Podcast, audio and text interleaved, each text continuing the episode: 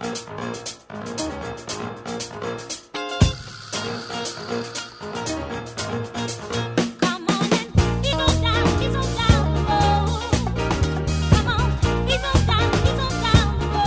Paulo, aqui é Rafael Nogueira, e eu queria muito, quer dizer, se bem que eu falei, eu acho que em algum episódio que eu queria estar no, nos anos 60, mas eu queria muito ficar nessa última metade dos anos 70, porque que parte maravilhosa da década de 70, né? Sim, Nossa. que incrível! Muito bom, muito bom. Surpresas aí, né? Muitas coisas boas.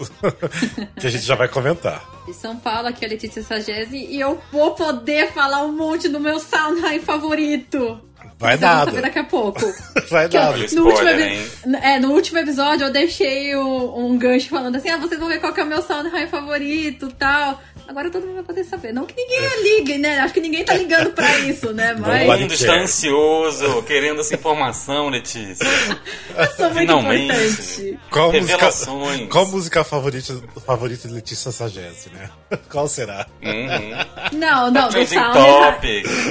Olha, dá licença, não seguir pelos que estão aqui atrás, tá? O meu é, favorito não tá aqui. Até porque é, né, esse musical não é farofa, né? Então. o filme pode ter sido uma farofa, mas. O filme é farofa, mas o musical não. É, mas enfim, bora lá. São Paulo, aqui é Felipe Toches, e eu tenho que dizer que fechar a casa inteira, desligar o ventilador nesse calor para gravar um podcast é um ato de amor, gente. Sim. Então, assim, sintam-se muito amados nesse momento. Sim. Eu estou gente, aqui, aqui suando. Aqui em São Paulo tá muito calor. É, a gente tá gravando bem naquela onda de calor, né, que tá acontecendo hoje, dia 3 de, de outubro de 2020 que nos últimos dois dias a gente praticamente morreu, né? Gente, é só nossa alma que tá aqui gravando podcast, porque tava Sim. muito quente, muito quente. Morremos, mas passamos bem. É, mas. É bem isso. Estamos aqui bem, né? O. A Julia The, The Phantoms. Julia The Phantoms, gente. Aqui, ó, que só... bonitinha fazendo merchan. É, só os fantasminhas aqui. Basicamente. É, mas vamos lá, gente. Então, beleza, seja bem-vindo ao Musical Cast, o primeiro podcast sobre teatro musical do Brasil, para você que quer informação além da superfície. Então, esse aqui é a continuação do desafio do Casting Recording, que a gente já tá fazendo. Esse aqui já deve ser o que? O sexto episódio do desafio? Eu acho que sim, né? Eu acho que sim, porque a, a gente tá contando dois por década e a terceira década, então acho que é o sexto. Olha, Letícia. É. Nossa, quem vê, quem, bonito. Quem vê pensa que eu sou a pessoa de exatas, né? Eu não sei nem contar quantos anos eu tenho. É, eu acho Gente, que quarentena, é... eu perdi. Número pra mim é uma coisa muito abstrata nas quarentenas, não guardo, não sei, não sei ordem. É, ou seja, já tá rolando já faz um tempinho, a gente ficou mais de um mês sem gravar o, esse recorde que aconteceu várias coisas, a gente meio ficou sem tempo também para escutar, né? Mas a gente voltou com tudo agora, né? E vamos falar um pouquinho para vocês. Mas antes da gente entrar no episódio, é, lembrando do nosso Catarse, se vocês gostariam de contribuir com a gente com uma mensalidade é, assinar o Musicalcast, vocês podem entrar lá no catarse.me barra musicalcast e lá vocês vão dar uma olhadinha sobre o nosso projeto, tem algumas recompensas. É, o, tipo, você pode ajudar com qualquer valor, mas a partir de 10 reais, que tem algumas recompensas, que pode ser tipo participar de grupo exclusivo, com os integrantes do, do Musical Cast, é, recebi o vídeo da, da, é, da, gravação bem antes de todo mundo. Também tem até para você gravar um podcast com a gente ou criar uma pauta. Então dê uma olhadinha lá. E eu já quero também deixar um agradecimento para todo mundo que contribui. A gente já tem mais de 20 é, patronos, né? Então a gente já tem a galera lá que está contribuindo com a gente.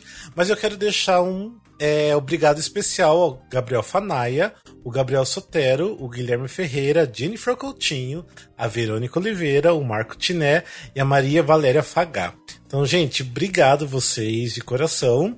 É, a gente fica muito contente porque hoje um monte de gente está aí fazendo conteúdo para internet, não ganhando nada. Era o nosso caso antes de vocês é, contribuírem com a gente pelo Catarse. Então, novamente, obrigado.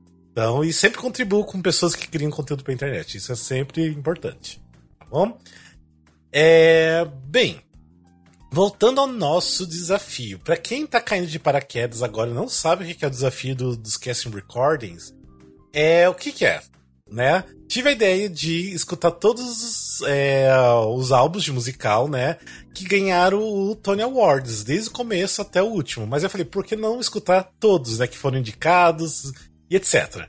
Daí, quem entrou nessa foi aqui, Felipe e Letícia, que estão aqui sempre gravando desde o primeiro episódio do desafio. Ou seja, a gente já gravou é, dali do final dos anos 50, dos anos 60, set, é, e agora a gente tá terminando dos anos 70, né? Na verdade, amigo, a gente tá gravando ah, não. no final dos anos 40. 40, não 50, é 40, 50, 60 e agora a gente tá finalizando 70, né? Nossa, gente, é Ou seja, estamos chegando no meio. É. Tá quase que literalmente é. no meio. Ou seja, se você não tá gostando tá do naquele, desafio... aquele momento de rindo de desespero, né? Porque ainda falta um monte de coisa pra ouvir. Ou seja, se você não tá gostando do desafio, então aguenta que ainda tem muito mais ainda. Ó, gente, mas agora vai vir os musicais blockbusters, Sim. vai vir um monte de coisa diferente, um monte de coisa que todo a, mundo conhece e agora... todo mundo vai falar mal. Agora, nessa parte dos anos 70, a gente já tem bastante coisa que a gente já conhecia até, né? Que, tipo, era coisa que a gente já escutava com muita frequência. E também eu quero já deixar também, porque quem quiser, de repente, tá interessado em fazer o desafio com a gente, é, manda uma DM pra gente no Instagram, ou de repente se você tá lá no grupo de ouvintes, para que daí eu passo para vocês o, a planilha no PDF, que tem tudo certinho lá. Tem o link da onde você escutar, porque tem coisas que é difícil de você achar tanto dentro do Spotify tá meio confuso, né? Principalmente lá os primeiros da década de, de 50, né? Ai, tá gente, bem... o Rafael faz tão bonitinha essa planilha. tá tão tá, bonitinha, tá, tá, tá, parecendo coisa de virginiano. e a gente deixa nossas notas lá. Aí tá importante falar das notas, porque para quem não sabe, a gente tá dando nota de 1 a 5 para cada casting record que a gente escuta. De 1, que é fraco, 2, né? Ainda bem, mais ou menos. 3, ok, tipo, bom, né? 4, legal, né? Muito bom. E cinco é maravilhoso, excelente, aquele musical que a gente vai levar pra vida, né? Então essas são as notas que a gente está usando de 1 a 5, tá bom? Então vamos lá. Nós paramos no ano de 1974, né? No, no último episódio do, do desafio. E agora a gente tem que começar o ano de, dois, de 2000, nossa, de 1975. Que... Amigo, eu sei que você quer acabar, mas calma, nós estamos nos anos 70 ainda. 2000. Não, Vamos resumir, de 70 a 2000 aconteceu um ou outro. né? Vai que vai Só que... dar uma acelerada. Vai que não vai ter Tony Awards dos próximos 5 anos por causa da pandemia, né? que horror. Ai, amiga, não fala, não, não fala isso não, amigo, por favor. Nossa, me Gatilho, gatilho, Ai, que apaga. Horror. Tá, vamos lá então. Bem, então o musical que ganhou o Tony Awards em 1975 é o primeiro que a gente vai falar, que é o musical The Wiz. Bem, eu acho que o The Wiz, é, muita gente já conhece, porque tem o, a live também, né? O live. E também tem o filme que é O Feiticeiro, que foi feito pela Diana Ross, Michael Jackson. Mas pra quem não conhece The Wiz, é aquela história clássica do Mágico de Oz, ou seja, exatamente a mesma história do Mágico de Oz, da, da Dorothy, que vai né, para é no, no, lá no mundo encantado de, de Oz, depois de um tornado que passa pela casa dela, e ela tem que achar o mágico de Oz para ela conseguir voltar, e também tem os amigos dela que querem, querem fazer um pedido pro, pro mágico também. Então é aquela história bem clássica que todo mundo conhece, que já eu acho que deveria conhecer, né? Mas eu acho que todo mundo conhece. Só que a diferença é que é transformar essa história num musical negro, né? Ou seja, só com artistas negros e o estilo de música bem negro, bem Motown. Então é interessante e fez muito sucesso na época. E eu acho que até hoje em dia faz bastante sucesso, apesar de não ter tido tantos revivals mais. Mas é um musical muito bom. E aqui a nossa nota foi 4 de todo mundo, né? Que foi unânime. Bora lá, o que vocês acharam então de The Wiz? Vocês já conheciam, já gostavam? Já, eu, eu como fã assumida do Michael Jackson, eu assisti o filme várias vezes uhum. e então eu conhecia bastante, mas ouvir o casting recording por causa que a gente cai naquele clássico caso que a gente tanto fala aqui, tá acostumado com o filme, então, uhum. para mim, o oficial é o do filme. Mas eu gosto muito, eu fiquei. Eu já conhecia há um tempo. E eu fiquei muito feliz quando teve a versão de Home em Glee. Ah, sim. Que foi a Kristen Chenoweth que cantou e ficou maravilhoso na voz dela, apesar de não, de não ser uma voz negra. Mas ficou muito bonitinho na voz dela, então eu fiquei tipo, ai meu Deus, que bonitinho, The Wiz. Sim. E é isso, gente. Criança que cresceu assistindo Mágico de Oz, apaixonou por The Wiz e eu daria tudo para ver ao vivo. Deve ser muito bonito. É uma alternativa bem boa, né, do Mágico de Oz. Bem. Muito, foi muito uma alternativa muito bem pensada em pegar todos os personagens e transformar assim numa, numa categoria assim de voz que você não imagina para o original. Sim, sim. Eu achei isso fenomenal. Sim, realmente. E você, Fio? Eu acho bacana que ele, ele tem uma sonoridade também muito diferente, eu acho, do que a gente estava acostumado na época. É, ele já coloca uma coisa meio disco também, eu acho, uhum. mas ele não perde o musical, assim. É, não é tipo disco, você tá ouvindo, sei lá, só a Dream Girl, sabe? É uma coisa disco bem, bem dentro do, do, do, do gênero musical. Assim, bem construído também, né? Muito, é.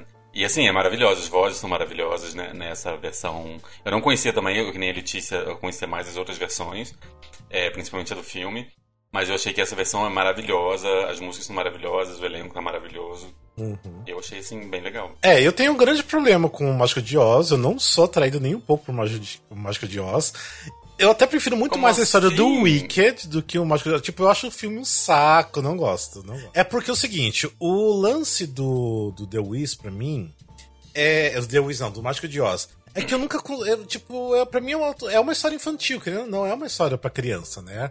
Apesar que tem umas coisas meio, né, mais pesado ali, mas é uma história para criança. Então eu nunca consegui me, me, conectar. Eu já assisti, sei lá, quando era adolescente, não assisti quando era criança o filme, então eu nunca consegui me conectar com a história, então não, não curto. Só que eu acho mais interessante o The Wiz, sem dúvida. Eu vou preferir o The Wiz do que o filme original do Mágico de Oz ou montagem, montagem né, do, do Mágico de Oz. Mas. Vai ver que até por isso, amigo, que você não se identifica, porque você não assistiu quando era criança. Você assistiu o filme? Não, não, não assisti, já, já era adolescente já.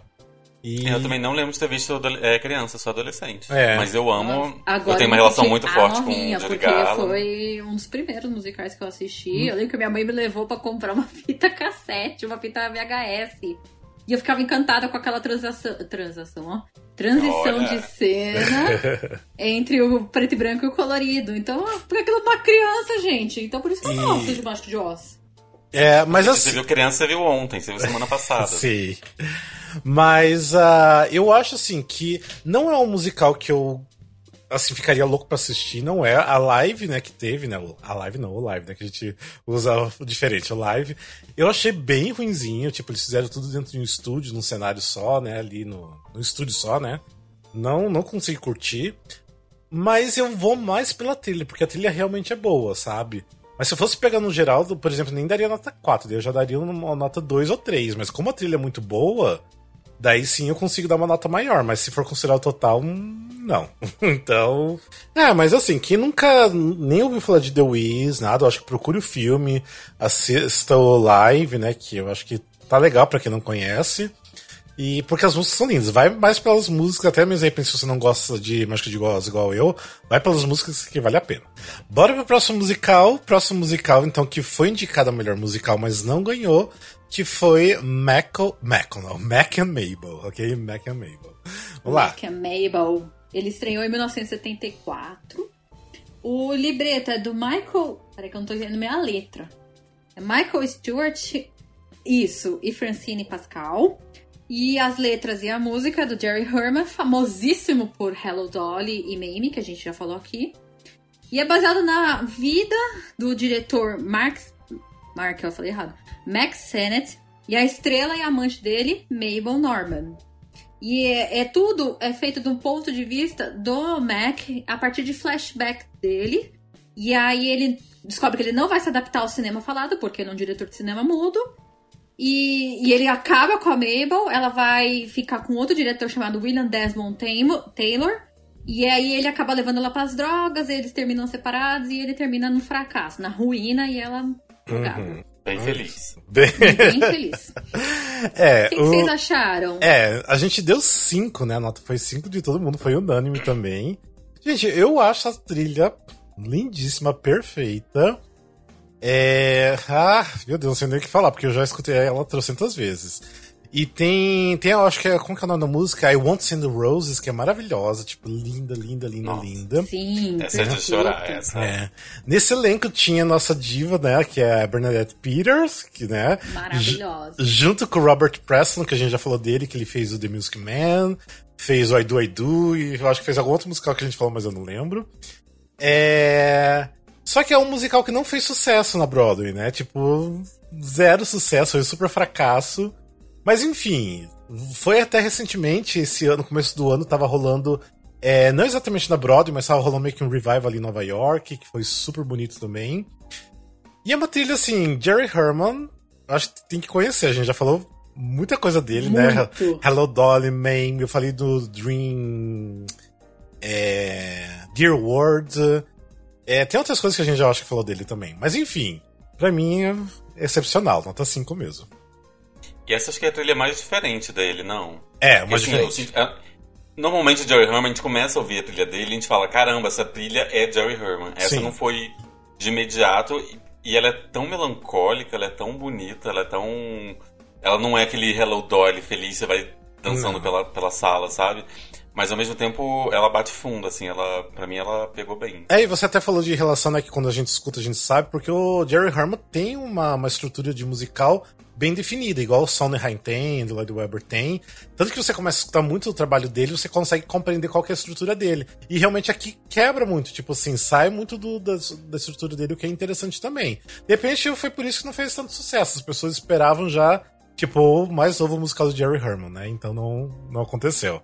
Né? Eu, eu, quando comecei a ouvir, eu achei que é, a, o plot era muito parecido com o da Norma Desmond, né? Aquela hum, estrela sim. que não se adapta tal. Eu falei, pô, legal. E aí eu fui ouvindo a trilha, eu falei, gente, eu parei assim. E eu fiquei absorvendo aquilo de uma maneira. E eu, aí eu fiz exatamente a mesma pergunta. Falei, como é que isso é Jerry Herman? Gente, eu acabei de ouvir Hello Dolly no episódio passado. Tava, na década passada, eu tava ouvindo Hello Dolly. E aí foi uma coisa assim que me conquistou muito e me deu muita, muita curiosidade de ver ao vivo com esse elenco. Eu queria, uhum. gente, eu queria ter nascido antes. Nossa. Mas é, já, já que não deu para nascer antes, então, gente, faça um revival com um elenco muito bonitinho. Sim. Um elenco é. assim, ó. É, tá lindo. E, não sei, eu acho que a gente até achou depois o Original Broadcast, né, com a Bernadette Peters, mas a gente escutou de Londres, né, que a gente não, não tem no Spotify, não tinha lugar nenhum original, mas depois eu acho que a gente escutou que eu, que eu achei. É, mas mesmo assim, tipo, lindo a versão de Londres que a gente escutou. Com a Bernadette Peters é um arraso. Ah, escutem, gente. Ah, Mac Mabel é. Vale muito a pena, viu? É lindo, lindo, lindo, lindo. E digo mais, assim, apesar de eu gostar do Wiz, pra mim, o ganhador moral desse ano, de 75, foi Mac Mabel. Assim, foi o que foi. bateu mais forte foi. em mim. Assim. Também acho. Sim. Mas é. sim, gente, com todos os parênteses do mundo e asterísticos do mundo, a gente não viu a montagem, a gente não sabe. É, não sabe como que era exatamente. É, mas assim, essa, essa trilha me arrebatou mais, é.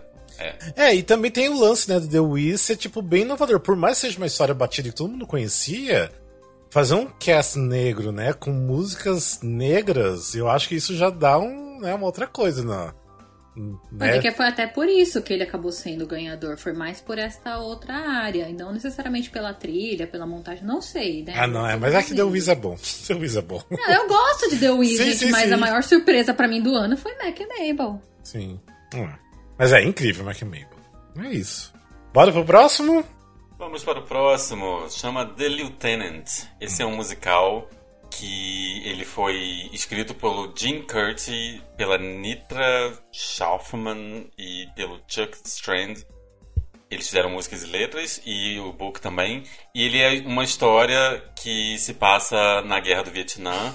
Tem um daqueles court martial, tipo uma corte marcial, não sei exatamente como é. brasileiro disso. Sim. Tem tipo um julgamento. É, tem um, tem um julgamento sobre um massacre que aconteceu lá no Vietnã, em My Lai.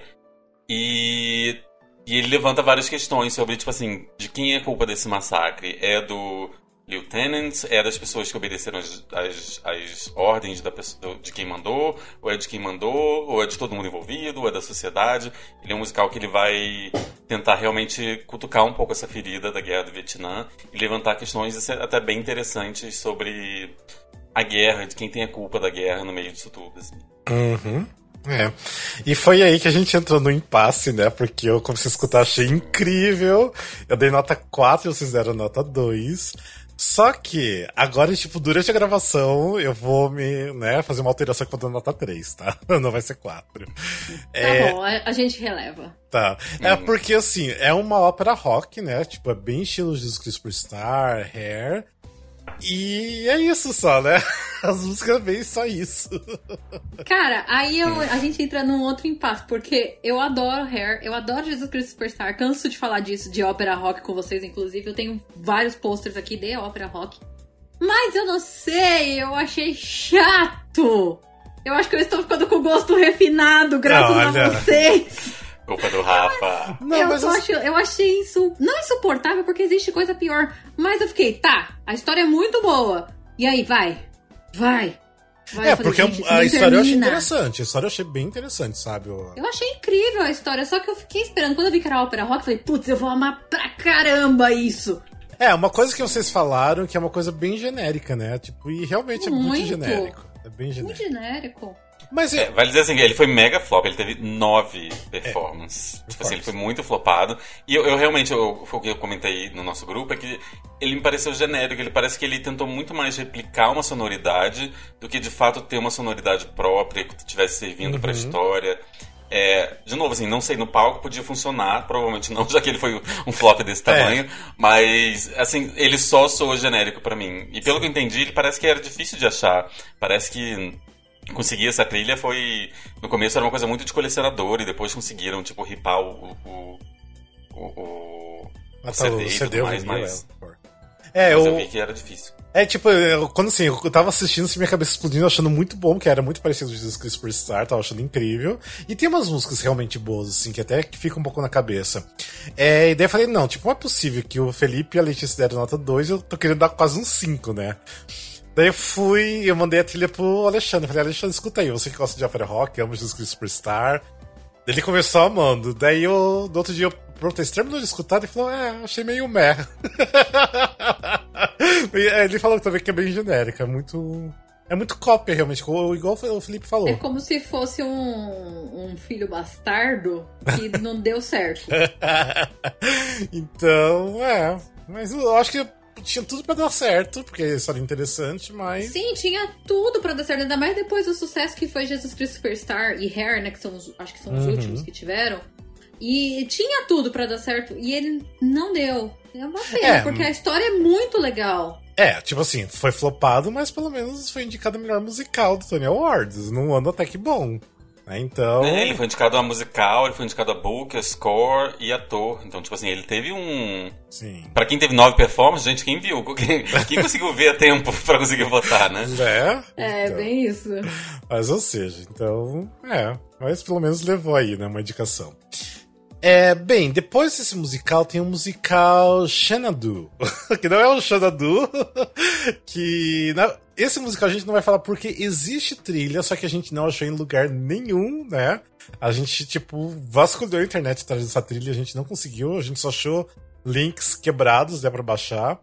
Então, fiquei curioso pra, pra escutar esse musical e, infelizmente, então a gente não vai falar sobre ele. Então, esses foram os indicados a melhor musical, Tony Awards 75. E teve outros musicais, que daí, no, no, caso, a Letícia e o Felipe não escutam, que só eu escuto, que são os musicais que foram é, indicados a outras categorias do Tony Awards. Que foi o Good, é, Good Time Charlie, que eu dei nota 4. Daí tem o Where's Charlie, é, que eu também dei nota 4. E é interessante que tem o, o, nome desse musical, que é Where's Charlie, né? Tipo, onde está o Charlie? E a resposta eles dão, eles, tá no Brasil. Porque o musical se passa no Brasil em algumas músicas. Tem uma música sobre Pernambuco, então é interessante, é interessante. E também teve outro musical, The Night That Made America Famous, que não tem trilha sonora, não escutei. Dance With Me, não tem trilha sonora. Dr. Jazz também não. E The Magic Show, que eu surtei de nota 5, que é um puta de um musical de Steven Shorts. E quem não sabe, Steven Shorts, o mesmo de Pippin, Wicked, né, que a gente ainda vai ver. É, que mais? É, Godspell, né, tem várias coisas de, de sucesso. E The Magic Show era muito legal porque realmente era um show de mágica, né? O espetáculo. Tanto que o, o, né, o artista principal, ele era um, um mágico mesmo. E as músicas são maravilhosas, é melhor do que Pippin, até na minha opinião. Jura? Sério, oh, nossa, as músicas. Vai é... pra minha listinha aqui, hein? As músicas é, eu achei muito, muito. É muito parecido com o Pippin, é muito parecido, mas eu achei ainda melhor do que Pippin. Não sei, pra mim ainda soou bem, bem melhor. Só que visualmente, porque. Ah, é até interessante porque esse musical tem o Pro Shot, porque foi filmado na época, porque eles queriam lançar no cinema. Então tem esse Pro Shot completinho no, no YouTube. Mas não, não é bonito visualmente, é bem fraquinho visualmente. Mas as músicas são maravilhosas, vale pela, pelas músicas. Então conheça The Magic Show, recomendo. E aí a gente vai pro ano de 1976, né? Que aí foi um ano bom, né? Eu queria estar lá esse ano para assistir esses musicais. que o vencedor, né, foi a Chorus Line, que estreou em 1975, ficou 15 anos da Broadway. Não tinha como não ganhar, porque para mim é um dos musicais mais maravilhosos do mundo. E amo demais, um dos meus favoritos. Bem, o musical A Chorus Line, pra quem não conhece, né? Ele tem o livro do James é, Kirkwood, Nicholas Dante, a música do Marvin Hamslish e as letras de Edward Kleban. E ele foi criado, né? Concebido pelo Michael Bennett, que é o cara fantástico. Eu, nossa, amo Michael Bennett, que é o coreógrafo também da, do espetáculo. Bem, para quem não conhece a Chorus Line, porque tipo é super famoso, foi um dos primeiros musicais você da vive no mundo da lua, cara, é, se você não conhece é. a Chorus Line. Já foi montado no Brasil em 83 com a produção original da Broadway aqui. É, enfim. Tem filme também. Tem né? filme que é de 85. Meio ruim com Michael Douglas, se não me engano. Tem um documentário maravilhoso que se chama. Ui, me esqueci o nome do, do documentário. Ah, é parte de uma letra de uma, da, de uma das músicas. Não lembro agora o nome do documentário.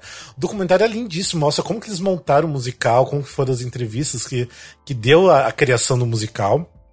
Enfim. Gente, vale falar também que essa versão de 83 aqui no Brasil foi Cláudia Raia. Cláudia Raia, é. Então, é, muita gente conhece, assim, falar, ah, foi a primeira peça da Cláudia Raia. Foi Chorus Line, tá? Sim, exatamente. Só pra deixar claro. Exatamente.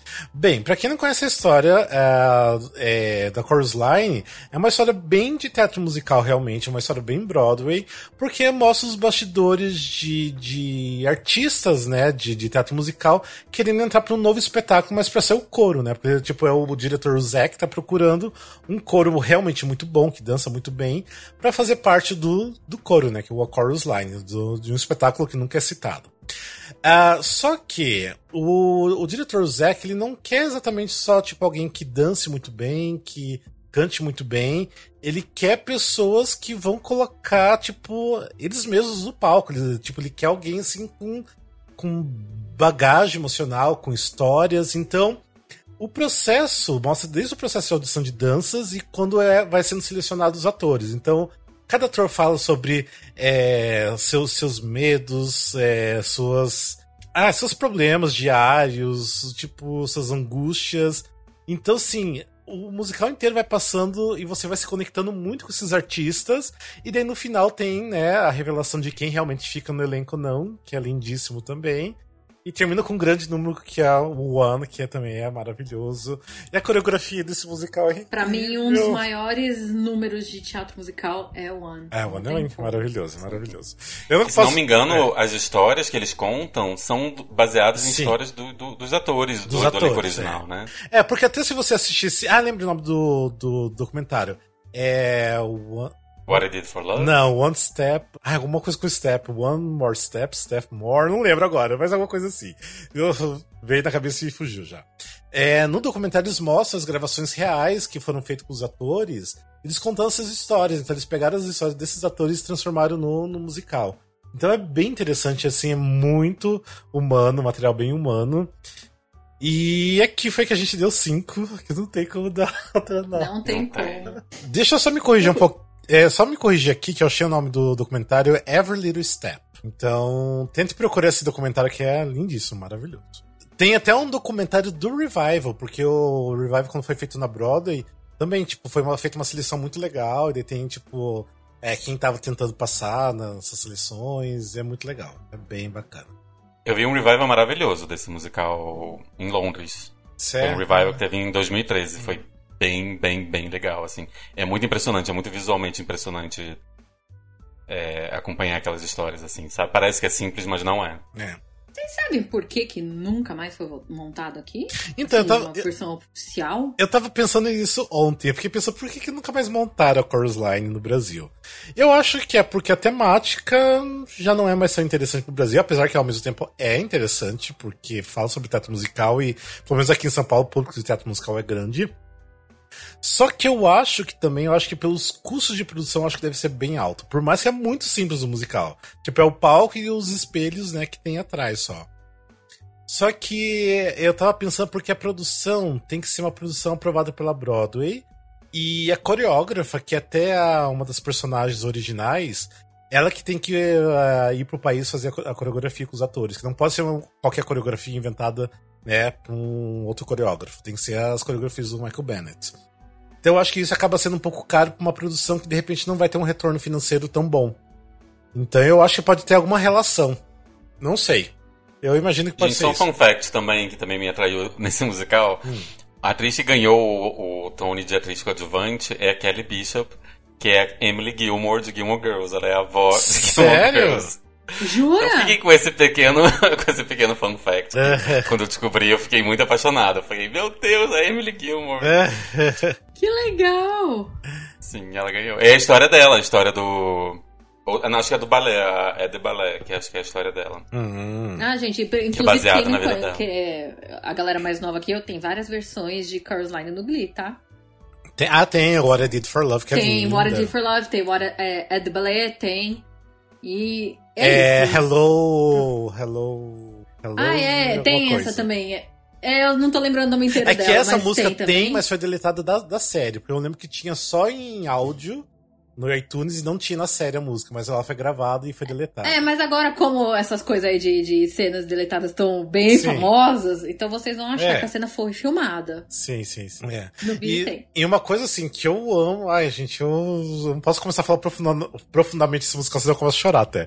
É, tem a Donna McKinney, que é uma da- das principais, que ela fazia a Cassie, que ela até tinha um relacionamento na época com o Michael Bennett, né? Que era o coreógrafo. E a Donna McKinney, tipo, ela era maravilhosa. Ela tem, ela tem uma das minhas cenas favoritas que é The Mirror and the Music, The Music and the Mirror, que é uma cena pra mim de tirar o fôlego, que é super puxada de fazer, tipo de canto e de dança.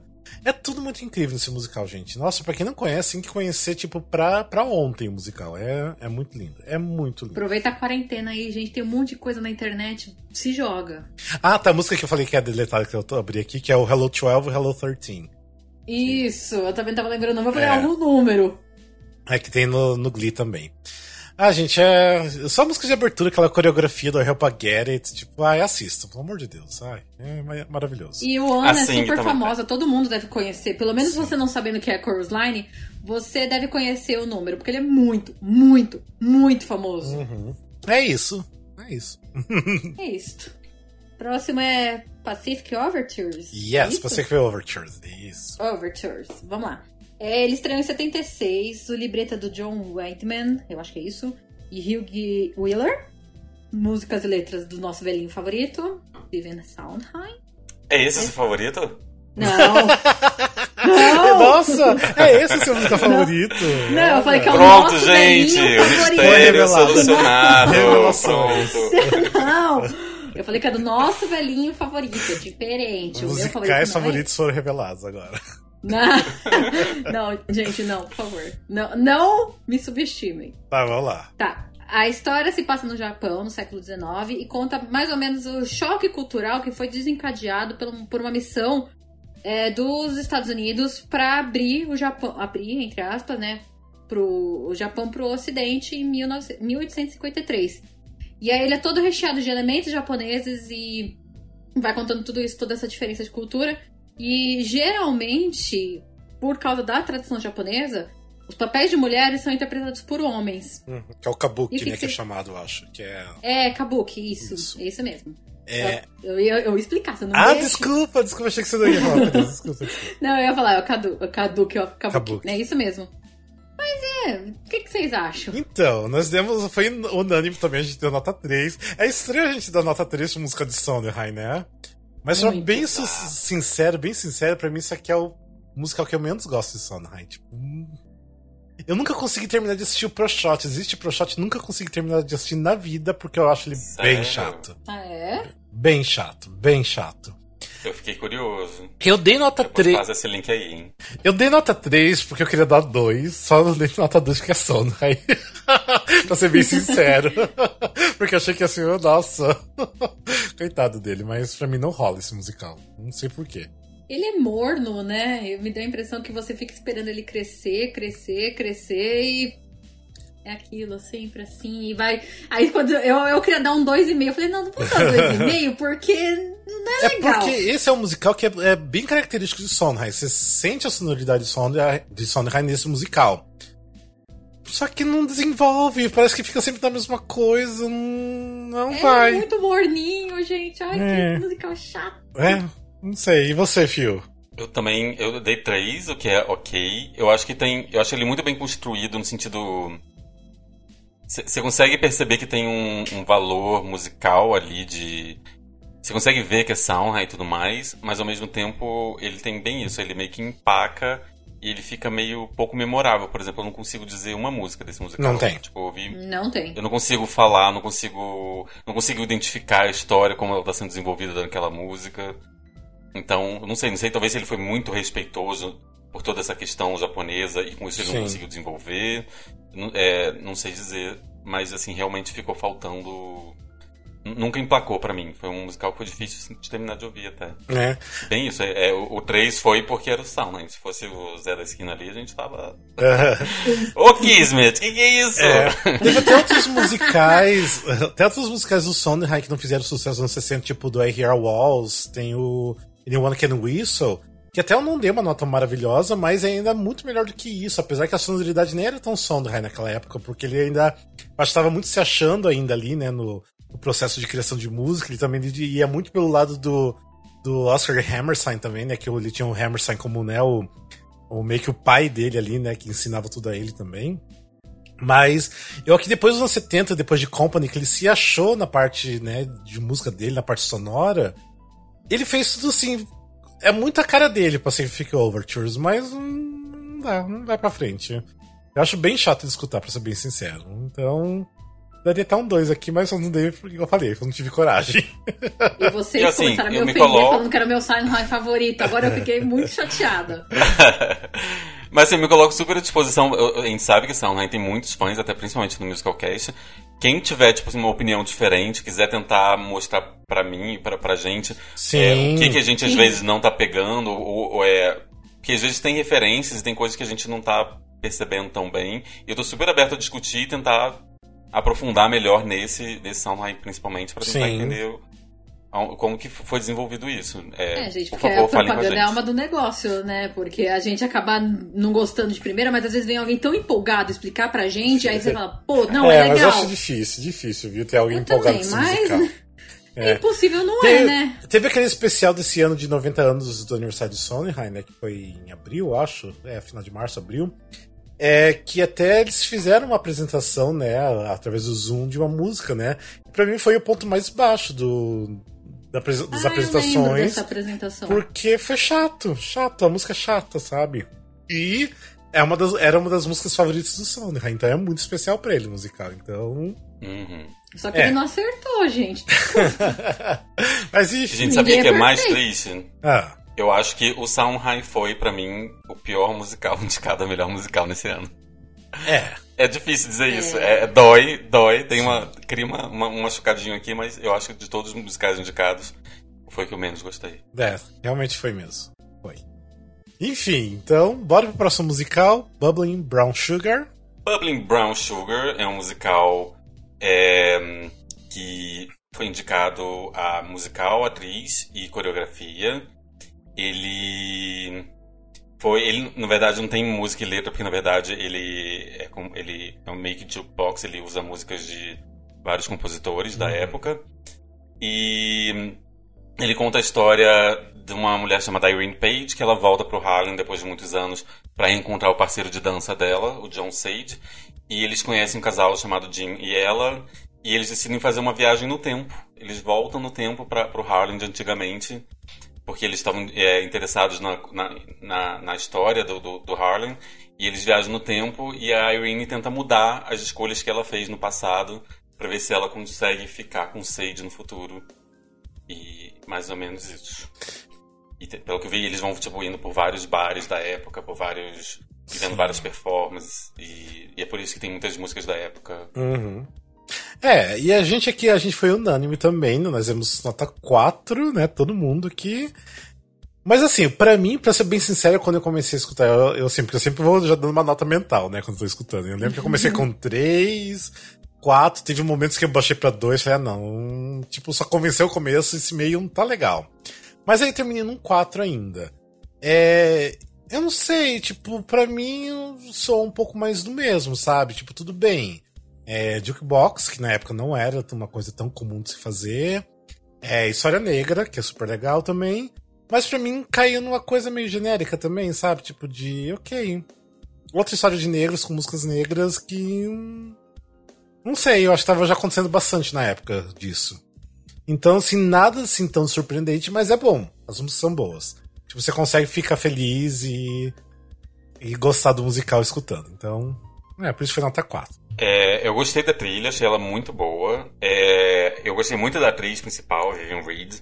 Eu gosto muito de algumas músicas que ela canta. Eu gostei muito de God Bless the Child, I Got It Bad, There'll Be Some Changes. Foram as músicas que eu notei que, tipo, realmente eu quero revisitar depois. É, eu não sei se eu consigo imaginar a história, porque exatamente a, a, gente ouvindo só a trilha, e essa é uma trilha de jukebox, fica difícil você amarrar na sua cabeça como aquela história foi contada, né? É, mas assim, é uma trilha maravilhosa. É, tem muita música boa e as vozes são maravilhosas. E eu fiquei curioso pela forma como pela história em si. Eu gostaria de ver montado. É, tem, eu, eu gostei desse musical, tem uma música que eu acho linda, maravilhosa, que, é, que tem até no filme Dance Hábito 2, é que é, é a His Eyes on the Sparrow. Que é linda ah, essa música. Do, do eu comecei a escutar essa música, gente, eu falei, nossa, a música era do Dance Jobs 2, né? E é, tipo, é muito linda essa música, e tem nesse musical. Então, que é uma música gospel lá do começo de 1900, 1910, uma coisa assim. É, não, mas é legal. Eu, assim, acho, acho bacana. É, assim. legal. Eu, eu tô com. Eu expliquei para vocês uma, uma vez, não sei se vocês lembram, que eu não gosto de arredondar para menos. Então, para mim, ele era um 3,5 e eu arredondei para 4. Sim, sim. Eu concordo que algumas coisas, algumas músicas a gente fica. É. Então, uhum. né? Da, da... Mas assim, eu, eu gostei muito da sonoridade dele, que representa bem essa parte que a gente não entende direito dessa cultura diferente ah, do, do, do, da, da, lado da comunidade negra. Que eu não manjo. Sim. Eu acho lindo, mas eu não manjo nada. E esse, pra, esse musical pra mim pega bem um pouquinho de cada coisa, assim, vai misturando açúcar, tempero e tudo que é de bom. e dá essa mistura, fica bem legal. A maioria das músicas eu gostei bastante. É. Mas eu só não dei. É, eu não queria ter dado 4, eu queria ter dado 3,5. não, mas é, é um 4, é um 4. É bom, é, é um bom. 4. Ele não é ruim, ele é um 4, é uma nota muito boa. Mesmo o meu 3,5 também seria uma nota muito boa. sim, sim. É que tem uma, algumas músicas que você fica assim, Tá, isso é, é igual a música número 2. tá, isso é, é igual pra... a número 15. É, e igual eu falei, pra, pra mim assim. o meio ali é meio perdido ali, mas é bom, no geral é muito bom. É muito bom. Eu acho que ele acaba muito bem. No final eu me senti é. mais elevado. Assim, Sim, exatamente. O final, é o final faz você mudar sua nota. Sim. Foi onde que eu mudei. Ó, oh, pessoal, tinha era visão. Eles fazem um dia, vão fazer um, um desafio. se a gente colocar os hits no final, as pessoas já vão levar. Já vão é. ó, oh, é bom mesmo, ah, vou aumentar aqui minha nota. Vamos mudar essa nota é aí. Se já abrir com hit, não dá certo, gente. Aí acaba com o desafio. ai, ai. Mas enfim, bora pro próximo musical. Que o próximo musical também, gente, que não conhece, Chicago. Chicago. Ah, você me comentou no começo do, do da gravação. Você falou, ah, na sua parede não tem nenhum musical da, dessa época. Tem um lá em cima. Ah, tá. Chicago lá tem. em cima tem tá. Chicago. Beleza. Bem, vamos lá. O Chicago, né? Eu acho que todo mundo conhece, porque o filme tipo, é maravilhoso, é super o conhecido. O filme é incrível. É um dos melhores filmes musicais já feitos, né? Adaptado de um musical da Broadway. Bem, o, o livro, né, né, a história do, do Fred Neb e do Bob Fosse. As músicas é do John Kander e as letras também é do, do Fred Neb. Bem, é um musical bem clássico de Kenner Neb, que a gente já falou de outras vezes deles, é, deles também aqui. Gente, não sei, dá vontade de falar assim, ah, se você não, não conhece a história, vai assistir o filme, porque pra que explicar, né? O filme, muita gente prefere o filme do que o musical de palco. Eu, eu totalmente prefiro o filme do que o musical de palco, porque o musical ah, de palco... eu gosto dos dois. É, eu mas enfim. Bem, mas pra quem não conhece nada do musical Chicago, né, a, o musical Chicago conta a história, né, de duas, né, rivais ali, né, que foram presas por assassinatos, elas estão lá no, no, é, no Cookout Jail, e tem, né, a Velma, que ela trabalha no, no, Ah, não, vai, começa pela Roxy. Ah, tá. É porque... Ela é a protagonista, não tira o protagonismo da Gwen. Sim. Tá, é. é que começa a ver o musical com a Roxy, é verdade. Bem, a, a Roxy, ela quer, né? Ela sonha com aquele mundo de glamour e fama. Só que ela, no meio de uma discussão com o namorado, ela mata o namorado, né? Ou seja, e ela vai presa. Só que daí também tem a. a Velma. A Velma, nossa, Velma fugiu. Eu fiquei, é, a Velma Kelly, que também ela matou o marido e a irmã depois de encontrar os dois na cama. Bem, daí nisso, né, lá na prisão, elas têm também a ajuda da, da matrona, né, que, da prisão, que é a Mama Morton, maravilhosa. E Maravilhosa. e do advogado Billy Flynn, que também é geralmente maravilhoso, né? Os atores que fazem. É um filho da puta, mas é aquele filho da puta que a gente não sente sim, ódio dele. Sim, sim. Uhum. E que daí elas fazem o máximo pra é, ele tentar ajudar a sair da prisão, porque elas querem retornar pro showbiz, né? No final dos contos, elas conseguem, elas fazem um show juntas e é tudo maravilhoso. Coreografias incríveis. Ah, Maravilhoso. Ai, gente, é tudo. Chicago é tudo. Nossa. Mas assim, eu vou falar, a gente deu nota 5, né? Também foi unânime aqui, a gente deu nota 5. Mas não é um musical que eu amo, não. Tipo, não é um musical que eu escuto, que eu assisto, que eu. Mas eu acho que é um musical muito bom, especialmente o filme. O filme é incrível, incrível, incrível, incrível, incrível. Eu acho que o musical de palco se perde muito o revival, porque eu já vi vídeos da versão original lá de 75 que ele tem até mais cenário, ele é um um pouquinho melhor, sabe? Eu acho que fica. O revival fica muito no abstrato, sabe? Você imaginar as coisas que tá acontecendo. O que não é ruim. Você sabe que eu gosto mais do, do revival. É, porque eu até... vi os vídeos de 75, aí eu achei confuso. Eu não, não por é, é, porque o 75 daí ele vira bem um book musical, sabe? Aquela coisa que você vai contando e tem o cenário tudo bonitinho, tudo certinho, as coisas acontecendo ali. Mas assim, não acho ruim o revival, porque ele é teatro, né? Esse teatro você tem que imaginar muita coisa também. É, mas assim, as músicas são incríveis, gente. Tipo assim, essa versão me mesmo antiga de 75 já é muito incrível, né? Porque nós tínhamos atrizes maravilhosas fazendo. E ah, a sonoridade é muito boa, de todas as músicas, de tudo, tudo, tudo, tudo. Nossa. Imagina assistir isso na época, sabe? Tipo. Nossa. Nossa, o escândalo que deve ter sido. Sim, sim. Imagina quando a Liza Minnelli também nossa, tava fazendo. É, Nossa. Acho que vale, vale dizer isso assim: é, a peça ela foi comprada pela Gwen Verdon pra, pra ser feita. Hum. Era pra ser um veículo pra ela. Ela tava, não sei há quantos anos sem fazer nada na Broadway. E ela queria fazer. E ela fez toda uma chantagem emocional pro Bob Fosse, que tava praticamente morto, tendo um infarto do coração. Mas ela fez ele voltar a dirigir pra ela. Ele tava fazendo um filme, mas ela fez ele dirigir. Mas supostamente era pra ser um veículo pra ela. E o Bob Fosse, escroto como ele sempre foi, ele, gente, ele é gênio, mas ele é meio escroto. Ele começou a crescer cada vez mais o papel da, da Tita Rivera e virou quase. Por isso que eu até briguei, entre aspas, com o Rafa. Fala primeiro da, da, da, Roxy, porque, tipo assim, ela era a protagonista, era para ser dela. A música final, que depois elas cantam juntas, era para ser só dela. Uhum. E Bob Fosse fez, que fez até virar um dueto. E a Gwen, ela aspirou uma pluma durante um, um número Sim. que grudou nas cordas vocais e ela teve que operar. E aí eles falaram, gente, então acabou a peça, acabou, vamos fechar. E aí a, a, o Bob Fosse chamou, ou a, ou a Liza pediu para entrar, não sabe se direito nisso. E supostamente não iam ser nem anunciado, mas aí virou tipo um grande hit. A peça que tava meio morna, uhum. tava para fechar, e virou um grande hit depois que a Liza assumiu por acho que um mês e meio, assim, Sim, ela enquanto ela se recuperava. Isso deve ter sido genial de ver. Ah, com deve ter sido incrível, gente. É, e assim, é... eu não sei, pra mim realmente ainda fica muito no filme. Pra mim, não vou falar assim que é um musical que tem que ver ao vivo, que não sei se é a musical pra você ver ao vivo. Porque pra mim o filme funciona muito bem. E lembrando. Depende do elenco, vai. É. Depende do elenco. Porque tem muita atriz boa que faz Sim. o solo da Roxy. É genial. É, não, tem, então a atriz tem que ter uma, um jogo de cintura ali para conseguir fazer. Sim. Não é qualquer uma. Mas a atriz fazendo bem feito vale muito a pena ver ao vivo. É, lembrando que a gente já teve uma montagem aqui, né, no, no Teto Abril, que é o, o atual Renault, a nossa amada Dani Vinitz, né? Mas... Dani Vinitz fazendo Velma Kelly, tá? É, Não Roxy Hart. É. Mas lembrando que esse ano, né, se não fosse a pandemia, a gente teria, né, um revival do Chicago aqui no Brasil. Né, com o nosso maravilhoso Paulo Schott fazendo Billy Flynn, né? Que, e ah. seria a estreia da Emanuele Araújo, né? Ela ia fazer Samantha. A Samantha. Samantha. a Samantha. Não, até onde eu sei, gente, ainda vai ter. Não, vai ter, Fontes vai ter. informaram que vai ter ainda, Sim, que já tá previsto para pro ano que vem. É, mas era pra já ter acontecido, né? Então. Já era pra estar acontecendo agora, né? É, ou até, até acabado já. Era segundo semestre desse ano? Era segundo semestre, porque o primeiro tava. Ia, ah, tá, é verdade. Até onde a gente sabe vai ser lá no Teatro Santander, aqui em São Paulo. Sim. O primeiro semestre tava dando Summer. Ah, é segundo verdade. semestre Chicago. Tá certo, tá e certo. aí tá aquela dúvida: quem vai ser Roxy Hart? Sim, sim. Mas enfim, eu acho assim, é um musical que realmente eu acho que é difícil alguém não conhecer, até porque o filme é muito famoso. Nossa, as, as músicas são incríveis. Todo mundo conhece pelo menos Cell Block Tangle, ou. Sim. Ou All the Jazz. É... Não, eu, eu não ia falar All the Jazz. É... Nowadays, isso, tinha é fugido o nome. Ah, mas eu acho Nowadays, que All the Jazz é mais conhecido.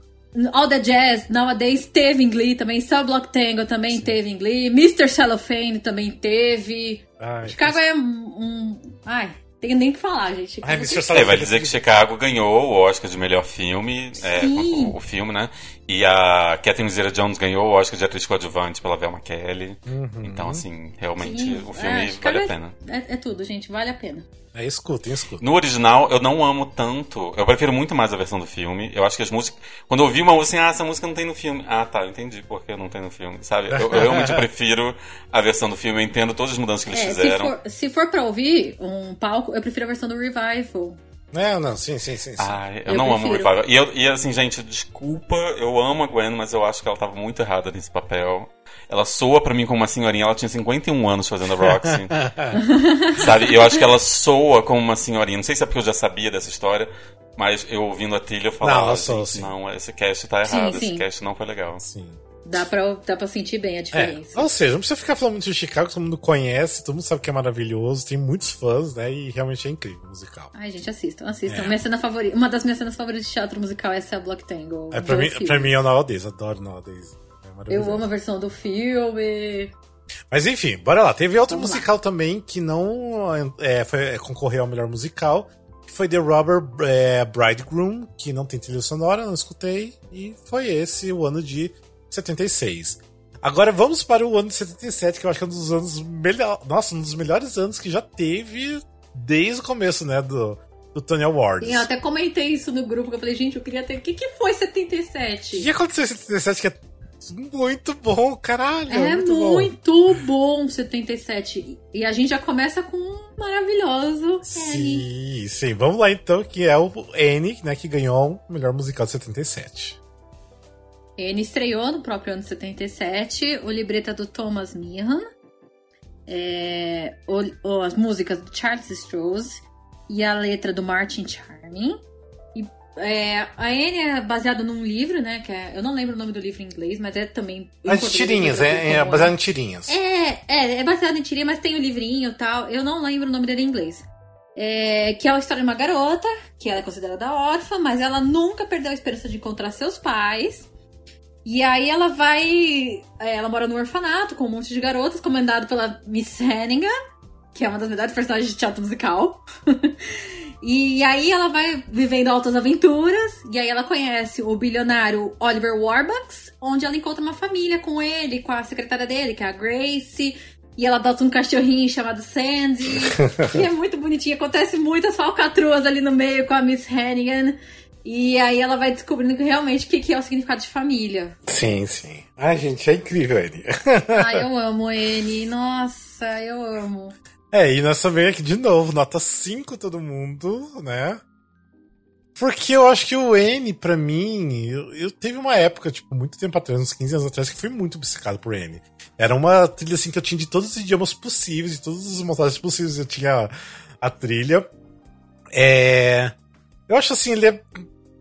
As músicas são muito boas. Tipo, eu acho que é um dos melhores trabalhos do, do Charles Strauss, né? Que a gente até já tinha falado que ele fez Bye Bye Bird e tinha o Golden Boy, aquele musical do Superman que eu falei pra vocês também. Uhum. Acho que teve outro musical que a gente já falou também, mas eu não lembro agora. Mas pra mim, eu acho que o N ele superou em N. É... E tem músicas memoráveis, né? Tipo, começa com Maybe, depois já tem o Tomorrow, que também é memorável. Hard é, Knock Life. Hard Knock Life, que dá sequência, tipo assim, oh, uma música melhor assim, na sequência. Tem o é Easy. Street, tem o. Hum, Little Girls. Little Girls. Nossa, todas as músicas são. É, é muito NYC. Bom. NYC. You're, you're Never Fully Dressed Without a Smile. Nossa, gente, tem muita coisa boa desse. Praticamente quase todas as músicas do N são conhecidas, assim, Sim. pelo público geral. Quase todas. Isso é muito inédito. Sim. Mas quase... Glee não gravou nenhuma, né? Glee gravou uma, tá? Gravou? Qual? You're Never Fully Dressed Without ah, a Smile. Mas era uma chape, não era uma chape? Era uma chape com... Ai, foi até a Sarah Jessica Parker que cantou. Eu não ah, lembro que a Jessica é a Sarah Parker ela fez Annie também na Broadway. Ela fez Sim! E a Jane Lynch, a própria Jane Lynch que faz ah, a Sue Sylvester, fez... foi Miss Hannigan. Aí ah, teve Little Girls, ela cantou. Uh, hum. Foi por isso que a, ah, a Jane Lynch foi fazer a Miss Hannigan na Broadway, porque o produtor gostou muito da interpretação dela de, ah. de, Little Girls no Glee, aí convidou ela para ser a Miss Hannigan. E a Miss Hannigan Sim. dela é muito boa. Ah, legal. Muito boa. E assim, para mim tem a Anne, que era a principal, que era de destaque, apesar de sempre tinha outras N's, né? Mas a principal de destaque era a Andrea McCardle, que até hoje eu sou apaixonada pela Andrea McCardle, que ela tem uma voz, ela tinha uma voz mesmo criança, incrível, uma energia linda. Ai, gente, eu sou apaixonado por essa mulher também. E. Enfim, a montagem que teve aqui no Brasil achei que foi muito boa. Aquele cenário foi incrível, lindo, maravilhoso. Era lindo. As três as meninas, as Enes, nossa. As Enes eram muito boas. Eu conseguia ver com as três. Nossa, só vi com duas. As só. três, eu vi com as três. As três eram muito boas, muito boas, porque Nossa. cada uma era como se fosse assim, as três é, interpretavam a mesma menina com a mesma idade, só que cada uma tinha uma idade diferente. Então, tinha a pequenininha, que era menorzinha, ela parecia uma N bem criancinha, aí tinha a outra que já era criança, assim, 10 anos, aí a outra que parecia que já tinha 12. Cada uma dava uma coisa diferente pra N. Foi Sim. muito bonitinho. Não, mas é. O, o Phil assistiu aqui, né, Phil? Eu assisti com você, uma das previews. Ah, foi a primeira preview, então a primeira, com você. a primeira preview, é. Ah, nossa, eu não é. lembro de que você foi junto comigo. Não, é verdade, tá. Me excluíram na cara dura, muito obrigada. nossa, aqui é, faz tanto tempo já, tipo, já faz dois anos já. É... A gente, e a interpretação magnífica da Ingrid Guimarães fazendo Miss Hannigan. Ah, foi legal. Ela foi não legal. cantava nada. Não cantava, não cantava nada. Mas a interpretação né? cômica dela era muito boa. Era muito boa, era muito boa. Maravilhosa. Mas, gente, eu, eu preciso polemizar. É. Eu não gosto de Annie. Sério? Eu amo a trilha, eu consigo ouvir a trilha. É, para mim é outro musical que eu posso ouvir, ouvir, ouvir, mas eu não faço questão nenhuma de ver montado, gente. Eu. Ai. Blasfêmia! Eu acho Mentira. o book tão, tipo assim, gente, a menina é adotada por um bilionário e ela faz uma campanha em rádio pros Estados Unidos inteiro pra achar os pais. Eu acho tão brega. que burra, né? Cala a boca. É... Cala a boca. Eu, eu, assim, gente, não. Eu não gosto do book é, não é que eu, que eu odeio, eu gostei, por exemplo, eu me diverti vendo a versão brasileira, mas não é um, um musical que eu quero ver montado, que eu, sim, sim, que sim. eu gosto da história particularmente. Apesar de amar a trilha, eu odeio 5 com louvor, assim, é muita música pra você ouvir o dia inteiro. Você fazer uma faxina, você botar ali Hard Not, not, not Life. Você vai fundo, você, você sai com a casa limpa. Mas assim, não, eu não gosto tanto da história faço essa minha polêmica. É, não, mas é, eu concordo até com você. Lembrando que, que o, o N tem três filmes, que é o de 82, que foi até para os cinemas, de 98, que é da Disney, que foi só pra TV, e um último recente que tem o Will Smith até, né? Que eu acho que é de 2000 Não, e... é o... Não, é o Jamie Foxx. Ah, Jamie Foxx, não o Will Smith, é Jamie Foxx. Que eu acho que é de 2014, 14, 15, alguma coisa assim. Eu acho que é Que 14. esse aí pra mim foi, tipo, um bem lixo, porque eles mudaram muito. Né? Se é você... terrível isso. É horrível, horrível, horrível, horrível, porque eles mudaram muito, muito, muito mesmo, sabe? Então, pra mim, já não é N, é qualquer outra coisa menos N. É, o primeiro filme. Ele não tem uma continuação? Teve. Não tem um N2? Ah, tá, não, tem, tem três, tem duas continuações, já vou falar até um pouquinho disso aí. Mas Meu. se for assistir, assista o filme de 98 da Disney. Apesar que mudaram um pouco o final, que não é o mesmo final, mas eu até prefiro o final do filme do que o final do, do musical em si. Que eles melhoraram bastante, pra, na minha opinião.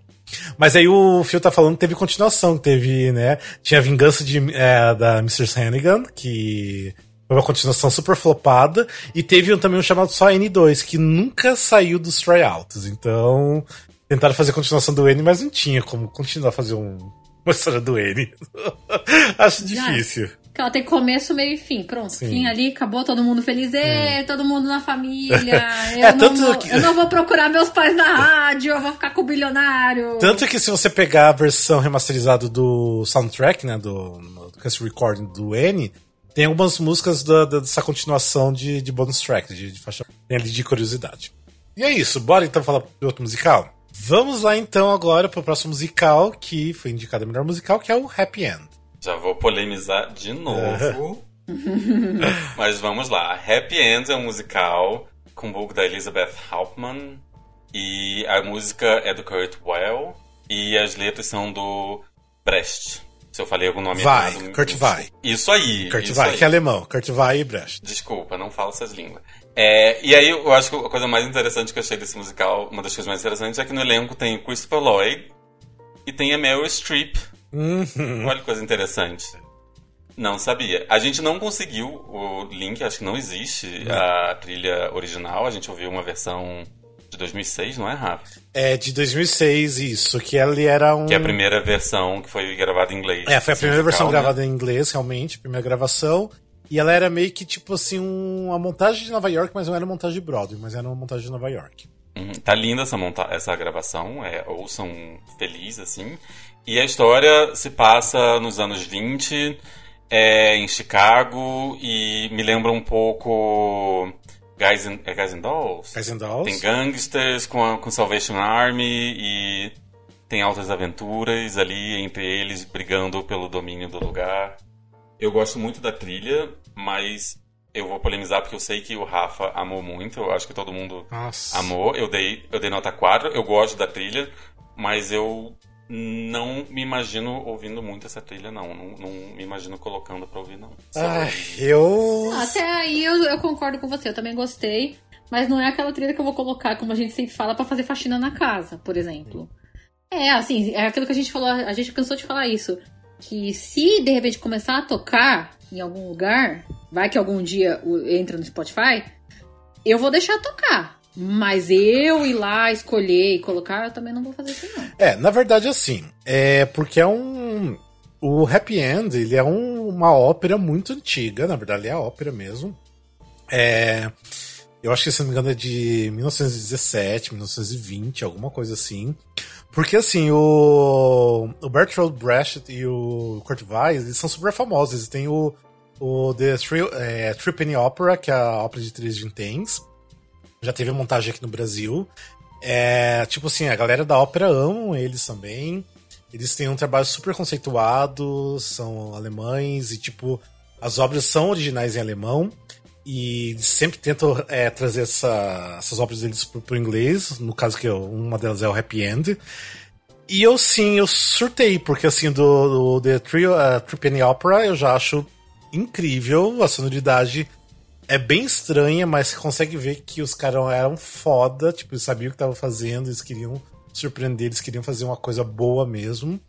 E para mim o Happy End é um. Tipo, é tão perfeito como, sabe? Tipo assim, eu surtei escutando, achei delicioso.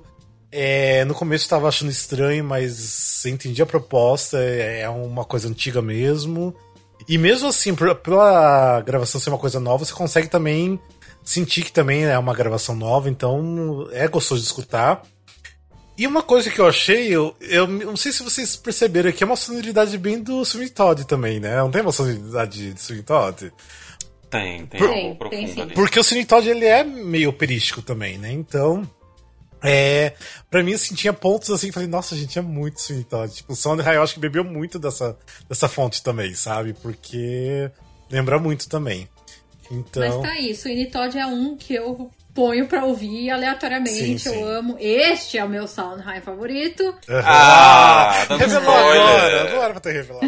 Apaga aí da edição. E, mas o Happy End, não, é isso que eu falei, não é uma trilha que eu vou pegar e vou pôr pra, pra ficar ouvindo quando eu estiver lendo. Igual eu faço com Sweeney Todd, por exemplo. É, eu assim, até dei nota 5, né? Porque minha nota foi 5, de vocês foi 4, porque eu quero até ver se eu acho alguma montagem, alguma coisa que eu preciso muito assistir isso, porque eu acho que deve ser de cair o queixo ver isso aqui ao vivo. Então, preciso muito. Quero muito. eu gostei. A história realmente não me empolgou também, sabe? Não, a história não, não, não me empolga. Eu, acho que é o tipo que vai mais pela música, pela música, pelos vocais, porque eu acho que é um trabalho excepcional. Mas a história, para mim, sabe quando, tipo, o resto é tão bom que a história. Pra, pode ser qualquer é porcaria. Plano. Qualquer porcaria pode ser que o resto é tão bom que. É isso. Então. É, Brecht vai, é, vai é muito bom. É isso, bora pro próximo musical então? O próximo musical é I Love My Wife, que eu surtei com esse musical. Primeiro de tudo, porque eu já falei que eu sou cadelinho do Cy Coleman, que é aquele que compôs as músicas e a letra de eh, Michael Stewart. Cy Coleman a gente já falou bastante dele, que ele, a gente falou do Seesaw dele, do Sweet Charity. É... Nossa, a gente já falou de outros musicais dele que eu não lembro agora. É... Enfim, ele tem. A gente ainda vai falar de muitas é outras coisas também. Sim, Enorme. o Cyclone é, é incrível. É, e assim, eu fiquei passado porque eu acho que era a única trilha sonora do Cyclone que eu amo, que eu nunca tinha colocado para escutar, que eu não conhecia, e eu acho que é a melhor dele até então, então eu fiquei surtado. Mas enfim, o musical é Love My Wife, que o título é ótimo, que, né, que eu amo minha esposa. E o I Love My Wife, a história é maravilhosa. E a, as músicas são incríveis. É, essa do I Love My Life é a história do, de dois amigos, o Alvin e o Wally, né, que são amigos desde o ensino médio. E eles já estão casados, né? Cada um com sua esposa e tudo mais. E eles decidem que um ponto ali da vida, assim, numa véspera de Natal, eles vão fazer uma troca de casais. Né? Eles vão fazer ali uma, uma orgia, né? Só que daí. Apenas. É, apenas, né? Do nada. e aí chegou no, no dia, né, de, de, rolar essa troca de casais, essa orgia, não, não, não acontece, né? Todo mundo fica meio travado ali. Eles conseguem ver, né, tipo, a amizade deles e tentar compreender isso.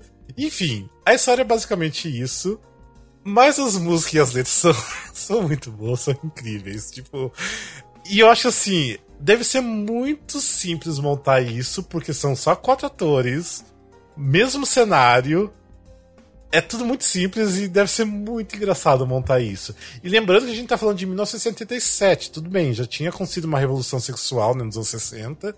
Mas eu acho que mexia muito mais ainda. Eu acho que atraiu muito público para essa questão de falar, as músicas falarem abertamente sobre sexo, né? O tema ser. Sobre surubão. Imagina colocar, tipo, né? Uma temática de troca de casais dos anos 70.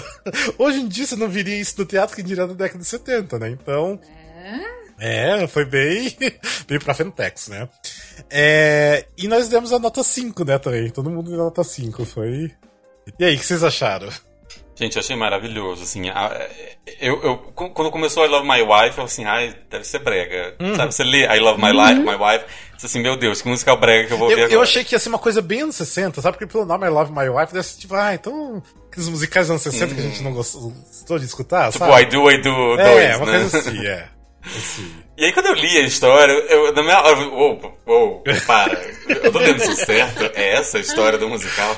Eles querem fazer um troca-troca de casal ali, um... É. E, e, eu fiquei muito impressionado. E aí eu comecei a ouvir, e mesmo sonoramente, nada era o que eu tava esperando. Sim. Ele me surpreendia cada música, tipo, ela aparecia aqui pra um lado, e do nada começa uma música meio country, e do nada começa uma música que me lembrava Grease, aí do nada uma música parecendo 50. E, tudo muito maravilhoso, assim. Sim. E é para cima, e, e, é muito gostoso de ouvir. E realmente dá muita vontade de ver isso no palco, assim. É, alguém precisa montar isso. Sim. Por favor, gente. E eu ver. acho que daria super certo montar isso, porque a história é legal, né? Tipo, comédia. E tem a parte também humana, né? De, da troca, né? De, de, de ideias e tudo mais. E as, as músicas são, são ótimas, são incríveis. Então, Ai, não é aquela comédia forçada que você é obrigada a dar risada pro ator não. não ficar sem graça. Não é isso. Gostei muito. E eu, com a minha mente de 15 anos, eu já falei: Meu Deus, é um surubão! Vamos lá! É. Aí, eu, mas no fim, eu acabei gostando demais. É muito bom. E, e, fez um grande sucesso na Broadway até. Tipo, ele fez bastante apresentações, então. E foi, eu acho que o musical meio esquecido, né? Que é uma pena, porque o Psycho é maravilhoso, com grandes sucessos. E é uma música bem esquecida, tanto que eu nunca tive vontade de escutar e me arrependi até a última. Até eu corri falar para vocês, porque eu falei, caralho, eu sempre deixei de lado esse musical. E eu acho que é uma das melhores coisas que ele já, já compôs, já fez. Muito bom. Muito bom. Muito é muito bom, é muito bom. Você já conhece. E, gente, no elenco tem a, tem a Joanna Gleason, né? Ah, Joanna Gleason, né? Que é a mulher do padeiro do Into the Woods. Maravilhosa, Woods, maravilhosa. maravilhosa. Sim. É... Gente, eu precisava ter visto isso. Como ninguém gravou. né? É, se você revirar lá nos, no, nas Deep Web, é capaz de achar, hein? É, alguma coisa. coisa. Oh. É. Eu, eu, sinceramente, não fui procurar vídeo. Eu preciso dar uma procurada em vídeo desse musical, mas deve ser muito legal. Gente, bora então pro próximo musical pra gente não se prolongar muito, que é o Side by Side by Sondheim. Vamos lá, então. então, Side by Side by Sondheim, só músicas do Sondheim. É um musical de revista com um foco nas canções mais famosas e obscuras do Sondheim, é, com que trata temas de casamento, procura da felicidade e coisas afins. E o legal é que os atores usam seus próprios nomes. Sim. Não tem assim uma história para você seguir. É bem Exato. É, é um musical que já foi montado até no Brasil, aqui pelo Miller Botelho. É o primeiro review do, do Sondheim, né? Que o Sondheim já tem inúmeros reviews que é, usa as próprias músicas dele pra contar uma outra historinha. E meio que é mais pra apresentar as músicas dele, né? E, gente, tipo, é Sondheim, tipo, as melhores músicas dele até então, né, lançadas, basicamente. E algumas mais desconhecidas que não foi utilizado também. E, obviamente, a gente deu cinco, né? Cara, pegaram o melhor do melhor do Sondheim e colocaram tudo junto. Como é que você vai dar uma nota abaixo? Sim. Ainda mais a gente que tá julgando só pela, pela gravação, pela trilha, né? Tipo, é. E a trilha é maravilhosa, é 5. É Mas assim, eu fiquei muito curioso. Eu não, não vi, não sei se tem pro shot de alguma coisa, não vi a versão brasileira. Eu fiquei muito curioso para entender como que é isso. É tipo um concerto? É um não, show? é tipo Putting It Together. Você nunca viu Putting It Together? Ele é, é, é a mesma coisa, tipo assim, é uma historinha meio boba, assim, só pra dar uma base para você ir cantando as músicas e tem uma historinha acontecendo. Mas a história em si não é para se levar a sério, é só um, uma coisa assim para meio que costurar uma música na outra só. Mas é. Eu acho que tem alguma cena da versão brasileira no YouTube. Eu não tem, certeza, tem no YouTube. Que tem. Tanto que aqui na versão brasileira, várias das músicas foram cantadas em inglês, não foi nem traduzida. Hum. Então é mais assim, esses reviews é mais uma coisa para você apresentar as músicas do que qualquer outra coisa. Não é um musical, musical, realmente, sabe? Com história e profundidade. É só um, uma noite de músicas Olha. do Sondheim. Eu notei aqui, assim, me lembrou um CD do aniversário do Sam. Né? tipo, fizeram um CD de um daquelas, desses concertos de aniversário mas é, dele. Mas é, uma coisa mas assim. É isso mesmo. O que é maravilhoso, assim, eu poderia ouvir esse é, não. Não, não tirando a credibilidade de nada, mas Sim. é isso, basicamente. Não, incrível, assim, que nessa época, 77, não tinha nem sido lançados os maiores trabalhos dele, que é tipo Sweeney Todd, Sunny in the Park with George, que mais? O Into the Woods, né? Passion. Então, tipo, e mesmo assim já tinha muitos sucessos, né, para colocar num outro espetáculo. Então, nota 5. É, e assim, como, como um spoilerzinho, a gente vai falar agora de alguns é, de algumas peças de revista. E eu confesso que eu tenho um pouco de preguiça, principalmente quando a gente está fazendo um desafio, porque ouvir um CD de uma peça de revista é você ouvir um, um CD. Uma coletânea, uma coletânea, né? Uma coletânea, Sim. sabe? E esse é 5 porque eu amo a coletânea, mas assim, eu confesso que vai, vai, ter alguns momentos aqui agora que eu vou assim, ah, é uma coletânea, e eu fiquei com preguiça por ser uma coletânea. Bem, mas é Sondheim é maravilhoso e bora pra frente. Maravilhoso, ouçam é. esse CD. É. Vamos, é, até mesmo pra quem não conhece de repente Sondheim, escuta essa aqui. Ah, lembrando que a gente não escutou a versão da Broadway, que não tem disponível, a gente escutou a versão de Londres, né? Então, só pra deixar aqui um detalhe. Bem, daí teve outros dois musicais que não foram indicados os melhores musicais, que um deles é o Your Arms to Short Box with God, que eu escutei, que eu dei nota 4, que é um musical baseado na Bíblia também, tem bastante músicas gospels negras, incríveis, e aquelas coisas que os pretos sabem fazer muito bem.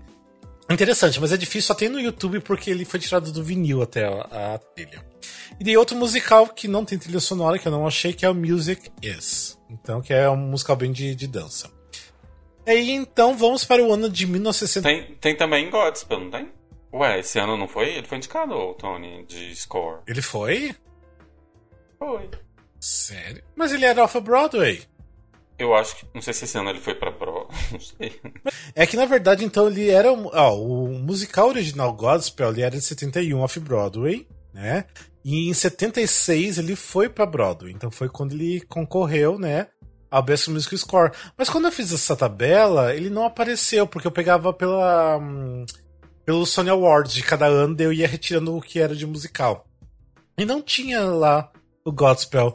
E daí pra mim, que não tinha, porque ele sempre foi, foi off-Broadway. Mas enfim, então. Mas eu acho que todo mundo gosta de Godspell aqui, né? Ou tem alguém que não gosta é. de Godspell. Eu amo muito, é. dar 5 aqui. É, 5, então. Pra todo, mim também. Todo mundo 5 aqui. Eu vou adicionar Godspell, então aqui eu vou dar 5. Porque Godspell. Só pra constar. É, só pra constar. Vamos lá então, Godspell. É, vamos lá então pro ano de 1978, que a gente começou com o vencedor que é o Ant Misbehaving. Ant Misbehaving, que é um musical que é sobre a renascença do Harlem 1920, 1930. E, e ele junta cinco performers. E é de revista também, né? Sim, é música de revista. Uhum. Muita história. É basicamente várias músicas famosas é, do, do Harlem de 1920 1930.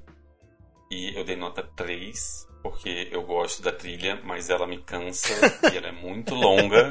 e... Sim, eu te entendo real. É, então, assim, por mais que eu goste, e assim, e esse me deu preguiça real, porque eu acho esse ano maravilhoso, eu gosto muito do ano de 78, e esse para mim foi o pior de todos, e aí de novo, pode ser de novo a minha implicância, desculpa com quem gosta muito do teatro de revista, mas essa coisa de não ter muita história, de ser simplesmente música atrás de música, isso pra mim se chama show. É, então. Ai, não, desculpa, gente. Não, desculpa, não. Eu, eu, eu, gosto, já vi peças de revista que eu gosto muito. Sim. Mas esse, particularmente, para o desafio, eu acho que fica muito difícil. É. Eu gosto de ter história, eu gosto de tentar imaginar. Sim. E eu acho que, pro, pro, pro desafio em si, eu acho que fica difícil para mim é, me envolver tanto, sabendo que na verdade é só ouvir a trilha e era uhum. isso. Sabe? É, eu para mim, assim, quando eu tava escutando, eu entendo a genialidade das músicas, da, de como são boas as músicas, que tem uma mistura muito de, basicamente, de jazz, big band. É. Eu, na verdade, queria dar um 2, porque assim, a trilha tem uma hora e meia de trilha, eu acho que é bem puxado, você escuta tudo, é muito repetitivo. O começo você começa muito empolgado, mas aí você começa a ver que é tudo muito igual. Eu, no final das contas, acabei dando um 3, porque eu entendo que realmente é muito boas músicas. Mas tem algumas coisas interessantes é, em relação à, à, história do musical, porque a primeira montagem do musical era num cabaré de, de Nova York. Então, era uma coisa bem. É, de artistas se juntando para realmente mostrar aquelas músicas. É um dos atores que é interessante falar que é o Under the Shields, né, que atualmente está no no Redstone, né? Ele fazia parte do, do elenco original também. Mas no final das contas, como é muito puxado, você ficar escutando, é muito repetitivo, eu dei nota 3. Mas assim, não tenho mínima querendo vontade. Dar dois. É, querendo dar 2, mas não tem nada assim que me faça dar vontade de escutar de novo, assistir. Mas no geral as músicas são muito boas. É, eu gosto é, de musical. Na, do elenco. Hum? Pode falar. Só, só, um comentáriozinho. No, no, elenco também tem a Irene Cara. Ah, a Irene Cara do What a Feeling. Maravilhosa. E assim, o que eu achei mais bizarro é que esse musical ele ganhou o Tony de ator e atriz.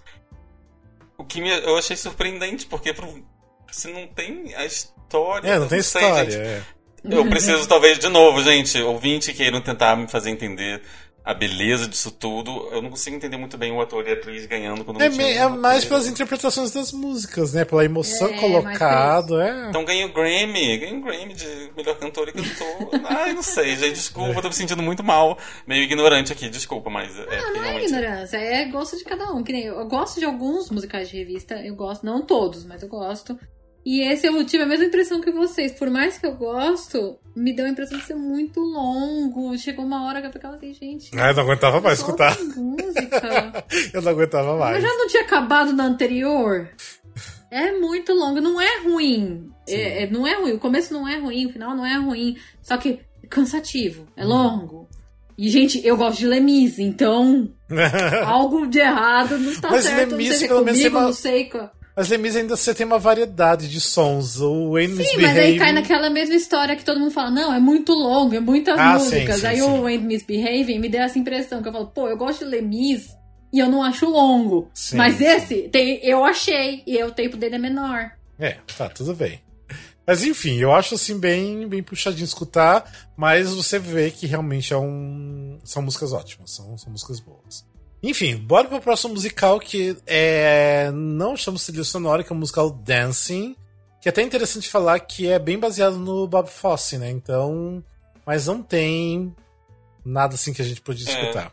eu li a, a, biografia do Bob Fosse e esse musical, na verdade, foi uma espécie de resposta dele pro Chorus Line, hum. que ele tava muito puto vendo o, o resto do, do teatro meio que todo mundo falando que era uma coisa totalmente é, nova, inovadora, e ele ficou meio puto, ele fez esse musical. Acho, acho que ele não tem trilha, porque eu acho que ele não é cantado, ele é muito ele é focado é. na dança. Uhum e mais música clássica, e dizem que, tipo assim, o elenco se machucava à torta direita. Dizem que, tipo assim, era tão difícil a coreografia que era difícil, a rotação de elenco era gigante, porque era todo mundo se machucando, se machucando, se machucando, de tão difícil que era a coreografia. Nossa. Mas deve ter sido genial de ver. Inclusive, ele ganhou o Tony de coreografia. Sim, sim. É. Deve ter sido genial de ver isso. Com deve certeza. muito bom.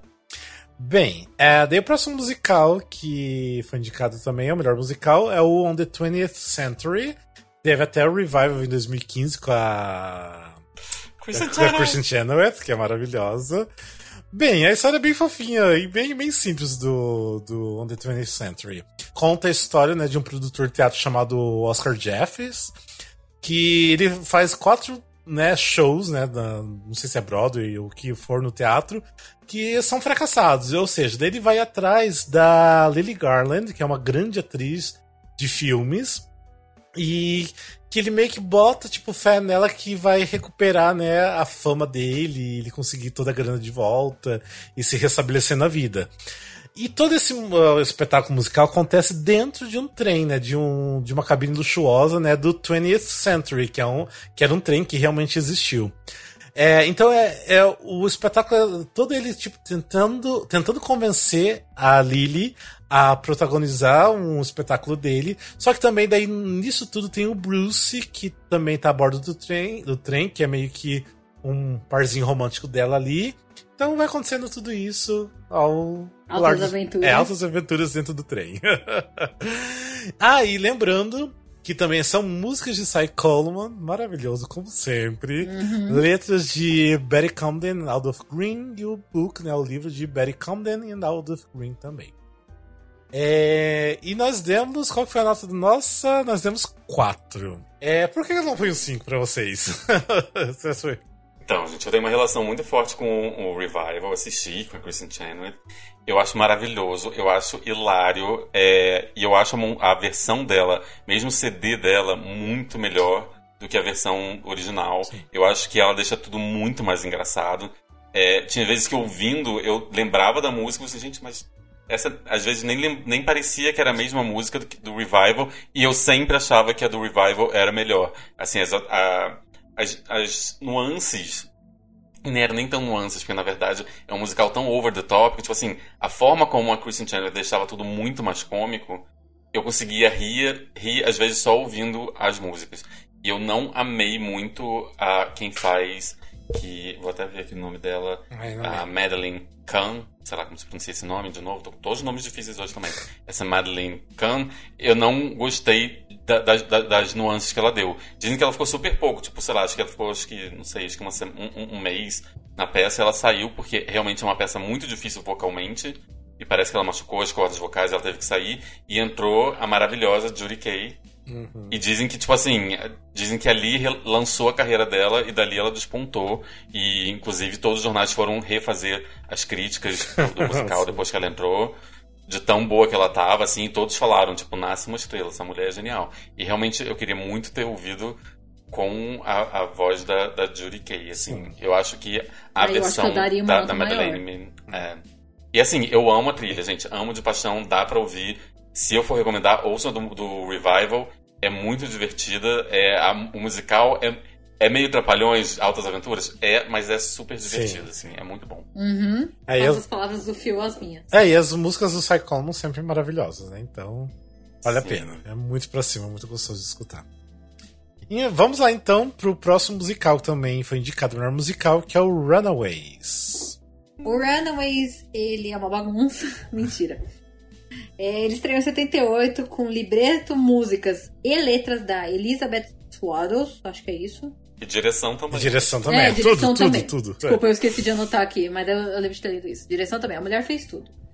É uma história de algumas crianças esquecidas, é, esquecidas assim, abandonadas, que viviam nas ruas de Nova York nos anos 70. E aí elas já tiveram que crescer muito rápido e tem que lidar com isso. E o mais legal é que o elenco é super diversificado. Então tem grande, pequeno, gordo, magro, é, preto, branco, tem tudo. É bem, tem que ser bem diversificado. Por isso que eu até brinquei e falei que era uma bagunça. É, e... Porque quando começou, eu fiquei, gente, que porra que é essa? Mas quando acabou, eu falei, gente, é muito bom. É, mas é, tem que lembrar também que é uma coisa importante, que é, é uma história forte, por isso que fez muito sucesso também na época, porque eram vários monólogos de, de crianças reais, né? Tipo, foram feitas entrevistas com, com crianças reais e foi transformado os monólogos, né? Tipo, né, a, a história de vida dessas crianças que eles contaram é, em música, foi criado no, no texto, né? Então, é, eu acho que por isso que dava esse impacto muito grande. E, e quando eu falei para vocês quando eu tava escutando que eu não sabia o que sentir, porque era uma confusão de, de ritmos, porque tem ritmo caribenho, tem um calypso, tem um. Não sei, tem vários tipos diferentes ali eu não tava entendendo onde estava querendo ir. Mas você consegue sentir que é uma coisa muito diferente e é uma coisa especial, porque você não é qualquer coisa que você tá escutando. E daí eu fui procurar o vídeo do Tony Awards e eu vi a genialidade, que realmente o cuidado, sabe, tipo, disso tudo. E no final das contas, todos nós temos quatro, né? Quatro pontos pra. É, todo mundo deu quatro pontos. E o que vocês acharam do, do Runaways?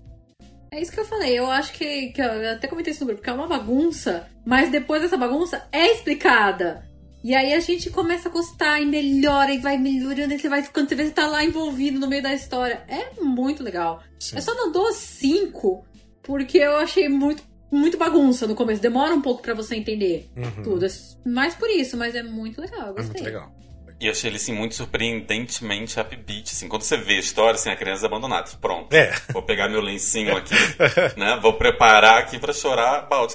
E tem várias músicas. Nossa, dá vontade de se levantar, dançar. É gostoso, é animado. E realmente, assim, a gente tem uma, uma perspectiva de e, e, gente, só de você ouvir uma trilha, você começar a pensar que existe essa perspectiva, assim, ah, uma pessoa que foi abandonada, que mora na rua, meu Deus, vai ser horrível, vou chorar, não tem felicidade nisso. E ela consegue, de uma forma muito lúdica e muito maravilhosa, fazer perceber que não, tipo assim, cada um vai ter sua história, vai ter histórias tristes, mas tem coisas maravilhosas, tem coisas felizes, tem, tem, tem momentos e momentos. Então, assim, me fez pensar, e, gente, eu não vi musical. Eu ouvi uma trilha e eu li cinco linhas de sinopse, sabe? E ainda assim me fez pensar. Então, assim, achei genial. É. Ma... Vamos mudar aqui pra 5. Assim, é. mas... é, é, não, é tipo igual a gente falou, né? Só resumindo, que realmente é uma trilha que você escuta causa estranheza, porque é diferente, os sons tudo mais. E é uma pena que, que foi meio esquecida essa obra, já teve no Incourse, né? O Make um Revival dele feito em concert. Eu tava vendo os, os vídeos em Course, tipo, os atores que fizeram não são atores que são conhecidos, incríveis, tipo, fiquei babando ali pela atuação deles. E devia ser muito legal assistir na época, viu? Devia ser muito impactante. Ser. Devia ser muito legal. Tanto que no vídeo da apresentação do Tony Awards, até passei para vocês, né? É muito legal que tem a tradução de linguagem de sinais, né? Durante a cena, Sim. né? Coisa que depois o Spring Awakening foi fazendo no Revive, mas eles já tinham feito isso antes dos anos 70. Runaway já previu essa é. bola há muitos anos. Então era uma coisa assim muito inclusiva, né? Porque você incluir isso dentro do, do espetáculo, que eu acho que não sei, eu acho que antes, antes disso não teve nenhum espetáculo que colocasse é, sinais de. de é, sinais de, Não é Libras, porque Libras é, é brasileiro. É brasileiro. Língua de sinais. É, é, língua de sinais, isso. É, então. Incrível, gente, incrível mesmo. Conheço esse musical, dê uma olhadinha, porque é bem surpreendente. É uma coisa que eu nunca imaginei que teve na Broadway, e a gente foi meio que pego de surpresa, né? Tá ali no meio, simplesmente. Então, é legal. Muito legal ter descoberto esse, esse musical. E essa é a beleza de, de, de, fazer esse desafio, né? Eu acho que eu nunca teria ouvido essa Também não, é, nunca. nunca teria tido esse contato, gente. Que delícia. Quando a gente vê isso, a gente fala, ok, como vale a pena, às vezes, a gente correr e conseguir fazer esse, esse desafio, ouvir tudo, né? Nossa, Sim. Uhum. É, muito bom, muito bom. Bem, depois teve outros musicais que não concorreram ao melhor musical, que alguns. Só um eu escutei, porque é o único que tem trilha sonora, que é o Working, que é um musical bem flopado do Steven Schwartz, que eu dei nota 4, que eu acho muito bom. Tem o The Act, que não tem trilha sonora. Tem o, o Timbuktu, que eu falei pra vocês, que é uma releitura do Kismet, que a gente falou super mal do Kismet, Deus né? é mais. Mas é uma releitura e parece uma releitura muito foda com a Eartha Kitty, que tem uns vídeos, uns trechinhos do YouTube que ela, oh, nossa, manda muito bem. Mas não tem trilha sonora. Tem um outro musical super flopado que nunca foi gravado também, que é Angel, E daí teve um outro musical que eu me recusei a escutar, que é Beatlemania, que é um, era um musical. Na verdade, não era um musical, era um show cover dos Beatles. Que eles é, não tem uma trilha sonora exatamente oficial. Foi lançada uma, uma gravação ao vivo da, desse Beatlemania. É, gravado no Winter Garden Theatre e tudo mais. Mas, gente, eu não vou ficar duas horas e meia escutando covers de Beatles, e sem história nenhuma. Então me Isso recusei. nem chega a ser um musical de revista. Não, né? é, não é, não chega a ser, porque era realmente show. É, era falado que realmente não tinha, é, não tinha texto, era simplesmente desapresentado. Tinha, é, era muito inovador porque tinha muitos efeitos é, visuais, tinha é, projeções, tinha as luzes e tudo mais, para as pessoas se sentirem realmente num show do, do, dos Beatles. Mas era era um show do cover, era um show cover do, na Broadway, então para mim não. Então passa por. É, não, não quis nem escutar. Então vamos para o ano de 1979, que aí nós temos o vencedor, né, do do Tony Awards, que é Sweeney Todd, The Demon Barber of Fleet Meu Street. Deus! The Demon Barber of Fleet Street. É, lembro da música sempre. Perfeito. Não, não tem como falar e não cantar. É por isso que né? Porque É. eu, eu falei, eu não vou cantar, eu não vou cantar. Tava me segurando aqui pra não cantar, vocês cantaram. É. Eu tinha que cantar. Vamos lá, quem que vai falar então sobre ele? Então, eu vou falar. Esse é um musical um pouco desconhecido, não sei se já ouviram falar. Ah, eu Ele sei. também. Quem que, quem É que um musical compôs mesmo ele? Sondheim. Esqueci. Ah, é só, né? Tá. Um senhorzinho, um senhorzinho. compôs algumas coisas, esse tal de Sondheim. É, a história é do Sweeney Todd, ele é um cara que ele foi exilado na Austrália por 15 anos ele volta pra Londres pra se vingar do juiz que mandou ele pra lá. Esse juiz ele armou pra mandar ele pra lá pra ele é, ficar com a mulher dele e depois ele adota a filha dele e depois ele quer casar com a filha dele. Ai. E ele volta nesse momento tentando matar basicamente todo mundo do mundo. Como barbeiro, ele faz uma associação com a Mrs. Lovett, que é a dona de uma. De uma. De uma. Como é que fala, gente? De uma pie store, de uma loja de, de tortas. Loja de torta. É, e lá não tinha carne, tava em falta carne na cidade, é, tava muito caro, então eles começam a matar pessoas e colocar na- nas tortas pra vender, enquanto ele vai matando todo mundo que. é, se vingando de todo mundo que atrapalhou a vida dele naquele tempo. Eu não vou dar muito, não vou dar mais spoilers, tem muitos spoilers que poderiam ser dados aí. Hum. É, a trilha é de uma magnitude, é difícil dizer, é envolvente, muito, muito, muito dark. É, o elenco tem o Victor Garber, que ele fez Godspell, não lembro se a gente já falou de alguma coisa. Eu Não. conheço ele como o pai da, da Alias, que via série nos anos 90, talvez lembre dele. Ele fez o Daddy Warbucks do Annie, desse filme que eu falei de 98. Ele Sim. Sim. Ele fez também que é muito sucesso, que fez o Titanic, né? Ele fez o filme. Sim! Maravilhoso, Sim. Victor Garber. Gente, eu tenho uma história maravilhosa com ele. Vou contar coisa você tira depois. Tá. Mas eu tava no Carnegie Hall, num evento com, com a minha melhor amiga. Era um concerto em homenagem aos criadores de Hairspray. A gente viu o Victor Garba, eu e minha amiga. E a gente gostava muito de ilhas. E a minha amiga assim, ali o Victor Garba, ali o Victor. Eu, Onde, onde? Ele, atrás daquela mulher. Eu, atrás da Sarah Jessica Parker? tipo, você tá falando do Victor Garba? tipo... Tipo, é, atrás daquela mulher. E era só a Sarah Jessica Parker, que era a host do evento. Eu achei isso tão maravilhoso. Assim, tipo, quem lembra do Victor Gamer nessa hora? né? Ai, gente. Mas enfim, Nossa. tinha a Angela Lansbury, maravilhosa também, vou, vou falar. A Angela Lansbury foi a atriz que faz a Mrs. Lovett, e ela foi substituída pela. depois pela Dorothy Loudon, que eu acho uma coisa interessante, porque a Dorothy. Ela fez Ballroom, que é um outro musical que foi indicado nesse ano. E ela fez a Miss Hannigan, então ela tá maravilhosa. E quem fez o, o Sweeney Todd foi o Len Cariou. Não sei se eu falei certo É, Len. Carey. Depois Mas- foi é, o. Ah, como que é o nome que fez depois? Você tem aí o nome do que fez depois? Na verdade, ele até ficou bem mais famoso depois da, do finalizando a Peraí que eu tô temporada. procurando aqui também. O... Ah, ele eu fez, tô usando, ele fez o eu tô Put usando It o mesmo caderninho Together. que a é gente ia o- fazer o E era muito. George Hearn. George Hearn. Nossa, George Hearn é maravilhoso. Achei. Eu, na verdade, prefiro o George Hearn fazendo do que o Carol, uh, Carrie Lou. Bem, aqui todo mundo deu nota 5, porque eu acho pra mim é uma obra-prima do, do, Steven Son, do Steven Sondheim. É, Ah, só vale dizer assim, tem muito revival, tem, tem muitas versões. Tem muito em concert. maravilhosa com a... Ai, com aquela mulher do Harry Potter. Ah, tá, Emma Thompson. Sim, Emma a- Thompson. Não, não a não, Imelda. Imelda. A, Imelda, a versão é, da Imelda, gente. Dela. Stanton. É. Essa Stanton, mulher é maravilhosa, essa é versão é maravilhosa. Essa versão. Sim, e tem um filme que é muito farofa, a gente falou um pouquinho É, o filme nem vale a pena. Depp. O filme nem vale a pena. Não, mas agora é um dos meus musicais favoritos. Tanto que eu tô no pé do Rafa pra gente gravar um WeCast sobre Sweeney Todd. Eu estudei ele pra caramba, eu já assisti zilhões de versões. É, eu estou extremamente ansiosa pela versão brasileira, por ser um dos meus musicais brasileiros, Sim. que foi anunciado, ia ser esse ano, tá pro ano que vem. Vai ser aqui no rooftop, que é aqui, aqui, ó. Até parece que eu tô em cima.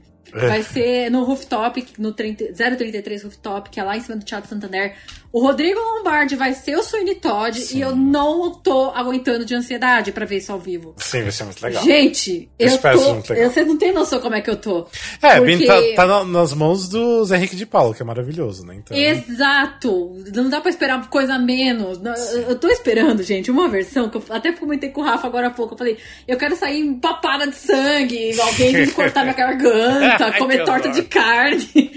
é, com certeza eles vão servir isso, né? Uma sortinha de carne, né? Lá. É, isso sim. Agora, se é de gente, eu já não sei. Sim. É, o Sweeney Todd tem uma coisa assim que eu acho. Ele é muito. Eu falei antes, né? Que ele é bem operístico, né? Ele foge um pouco das coisinhas, das coisas que o Sondheim estava faz, fazendo. E ele realmente vai para um lugar bem dark, ele é pesado. Tanto que assim, o filme ele acaba ficando uma coisa muito fantasiosa, muito bonitinha até, né? O filme tá muito fofinho as coisas, né? E o musical de palco ele é bem obscuro, tem um pro shot realmente da, da Broadway, até que foi lançado em DVD. E você consegue ver que realmente não é qualquer coisa, não. E eu acho que, eu, nossa, eu me arrepio sempre escutando. Tem um, uma versão da noite de abertura do, do Sweeney gravado, que alguém gravou na noite de abertura. E no final, tipo assim, quando dá, tipo, as últimas notas que apaga as luzes, a galera, assim, vai numa loucura, gritando bravo, assim, de um jeito, assim, uhum. a galera gritando, berrando, berrando, berrando. Falei, gente, devia ter sido assim, uma experiência, assim, de outro mundo, tá naquele teatro assistindo essa obra, sabe, ao vivo, porque as reações, assim, você não consegue acreditar nas reações das pessoas ali, que, sabe, tipo nossa, incrível, incrível, gente. E pra Manda galera... esse link aí, Rafa. É, ah, ele tenho... passou pra mim quando a gente tava. É. Quando a gente começou a estudar podcast, ele passou pra mim. Sim, é incrível. Gente. eu ia falar pra, pra galera que é mais farofa que eu, igual eu, tem. Um, eu não sei, tem um, um episódio do The Office que um dos personagens faz uma paródia. Ele vai se apresentar e ele é o Sweeney Todd. então ele chega tipo no do escritório e ele põe I'm gonna tell the tale of Sweeney Todd. e ele sobe em cima da mesa, ele fica fazendo tudo. Aí tem a apresentação no final. É, eu não sei, a galera que assiste The Office, igual Sim. eu, vai lembrar dessa cena. Então já é um incentivo pra vocês assistir, porque a cena é muito legal. O cara que canta eu não sei o nome do ator, mas é o personagem que é o Andy. Ele canta muito bem e ele faz um Cine Todd até que ok. Melhor que o Johnny Depp. Bem, eu acho assim, pra quem não conhece, não vá pelo filme. Tem tantos, igual a gente falou, a gente tem, tem Revive, tem vários em concert. Tem, tipo, em concert com a Perry Lupone, tem o Revive com a Perry Lupone, tem o. né, tem muita gente, coisa. Concert, acho que o em concert com a Perry Lupone tem o Neil Patrick Harris. Tem o Neil Patrick Harris. Que é o em concert. Sim, é, o Neil eu Patrick é Harris, exatamente. Ou seja, vale tem, pena, tem gente, muita ó. coisa para ver, então assista o Todd, que é, que é incrível. Vamos lá, vamos pro próximo musical, que foi indicado o melhor musical, que é o musical Ballroom. Bem, o musical Ballroom, deixa eu só pegar aqui, é o, o livro é do Jerome Cass, a, a música é do Billy Goldberg e a letra de Alan Bergman e Marilyn Bergman. Bem, o musical eu acho fofíssimo, a historinha ali, bem básica, mas é fofa. O Ballroom é uma história de uma viúva que já faz um ano que ela perdeu o marido e ela ainda tipo tá uh, tentando se achar na vida, né, depois da morte do marido. E ela conhece um carteiro ali da, da vizinhança, que é o Al Rossi, mas ela conhece num é, num local de baile da cidade, que é o Ballroom, né, que é um lugar onde que acontece ali as danças, né?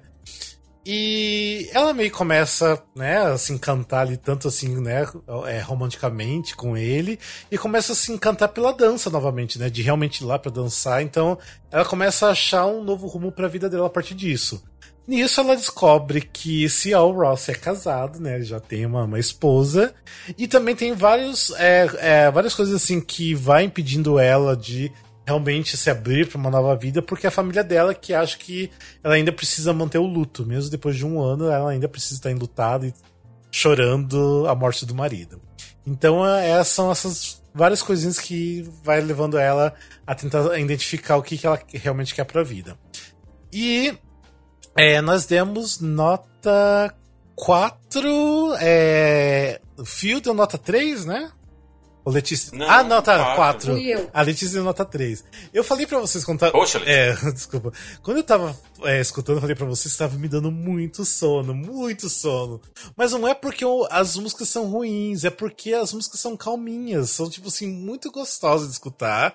São músicas de ballroom dancing, que são músicas de salão, que não é música de salão igual aqui no Brasil que nós temos, é. É música de salão mais característicos é, lá de fora, que tipo um bolero, um, uma bossa nova, até tem bossa nova no, nessa trilha. Então são coisas realmente mais de dança de salão. É, e é uma delícia de escutar trilha, assim, são músicas realmente boas. É, é tudo muito fofinho. Eu curti muito, entrei na vibe do, do Ballroom. E lembrando que a gente tá numa década de 70 que era meio que guiada pela, pela disco music. Então tem algumas músicas também de disco music que tentaram ser bem contemporânea ali, né, com, com aquela época. Então é tudo muito gostoso esse musical. Eu, eu gostei bastante. É, eu concordo com a parte que dá sono, porque eu comecei a ouvir, eu achei ele meio parado. ele é calminho, é calminho. É, ele é meio paradinho, então eu fiquei esperando. Eu falei assim, ai, gente, e foi antes de eu. Aí depois que você fala, eu falei, putz, é esse o problema, que ele dá sono, porque ele é muito calminho. então eu fiquei esperando uma coisinha a mais. Mas não é ruim, é que eu fiquei esperando uma coisa mais. Mas eu falei, gente, se eu entrasse no teatro pra assistir isso, com certeza eu ia dormir.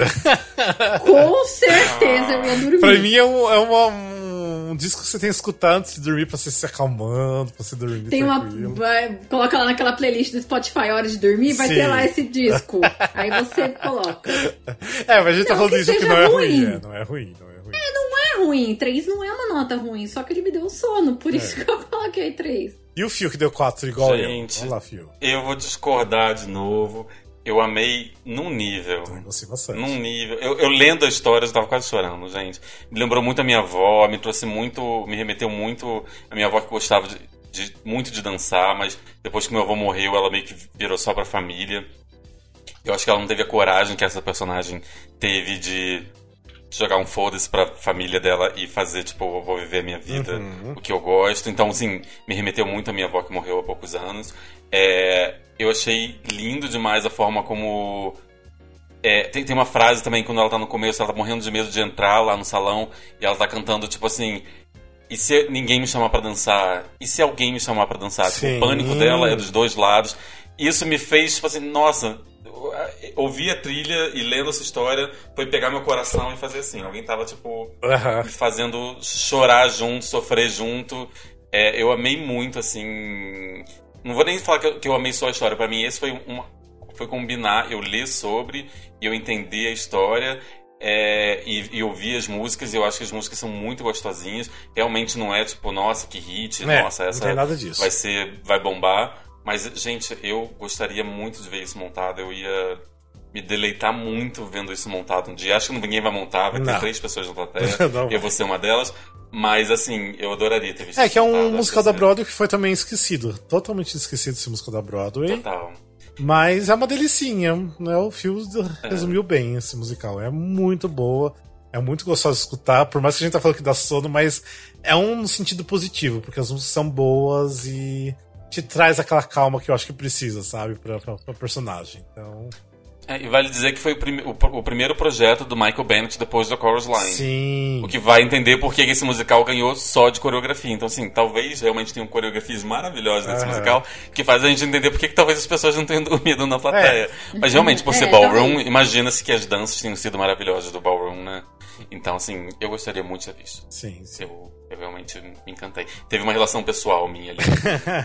que vai além ah, Que lindo. Sim. Mas vamos pro próximo musical, então foi indicado a melhor musical, que é The Best Little Whorehouse in Texas. Então, The Best Little Whorehouse in Texas estreou em 78.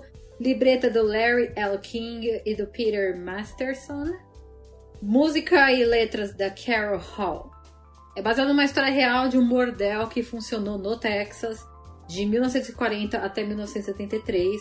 Mais ou menos assim, o xerife da cidade meio que protegia o bordel. E aí veio um comentarista de rádio e o público conservador que ouvia e colocaram tudo para ferrar o tal do Chicken Ranch, que era o nome do lugar. Uhum. E aí ele foi obrigado a fechar. Que é uma pena. é muito gostosinho de ouvir. Ai, gente, eu amo esse musical. Tipo, ele é tão esquecido hoje em dia. É, eu e a Letícia nós demos nota 4, já o Fio já não gostou tanto, foi pro nota 3, que não é ruim, né? Igual a gente sempre fala, né? Hum. Gente, eu gosto tanto, porque na verdade, assim, eu, é, eu, eu sabia que era um musical da Broadway, mas nunca tinha escutado. E daí eu vi que tinha um filme que era feito pela Dolly Parton, que eu amo de paixão Dolly Parton, tipo, e tem o Burt Reynolds também, que é um ator incrível. É, então eu assim já fui direto pro filme assistir. E o filme é muito gostoso, é, é, simpático o filme.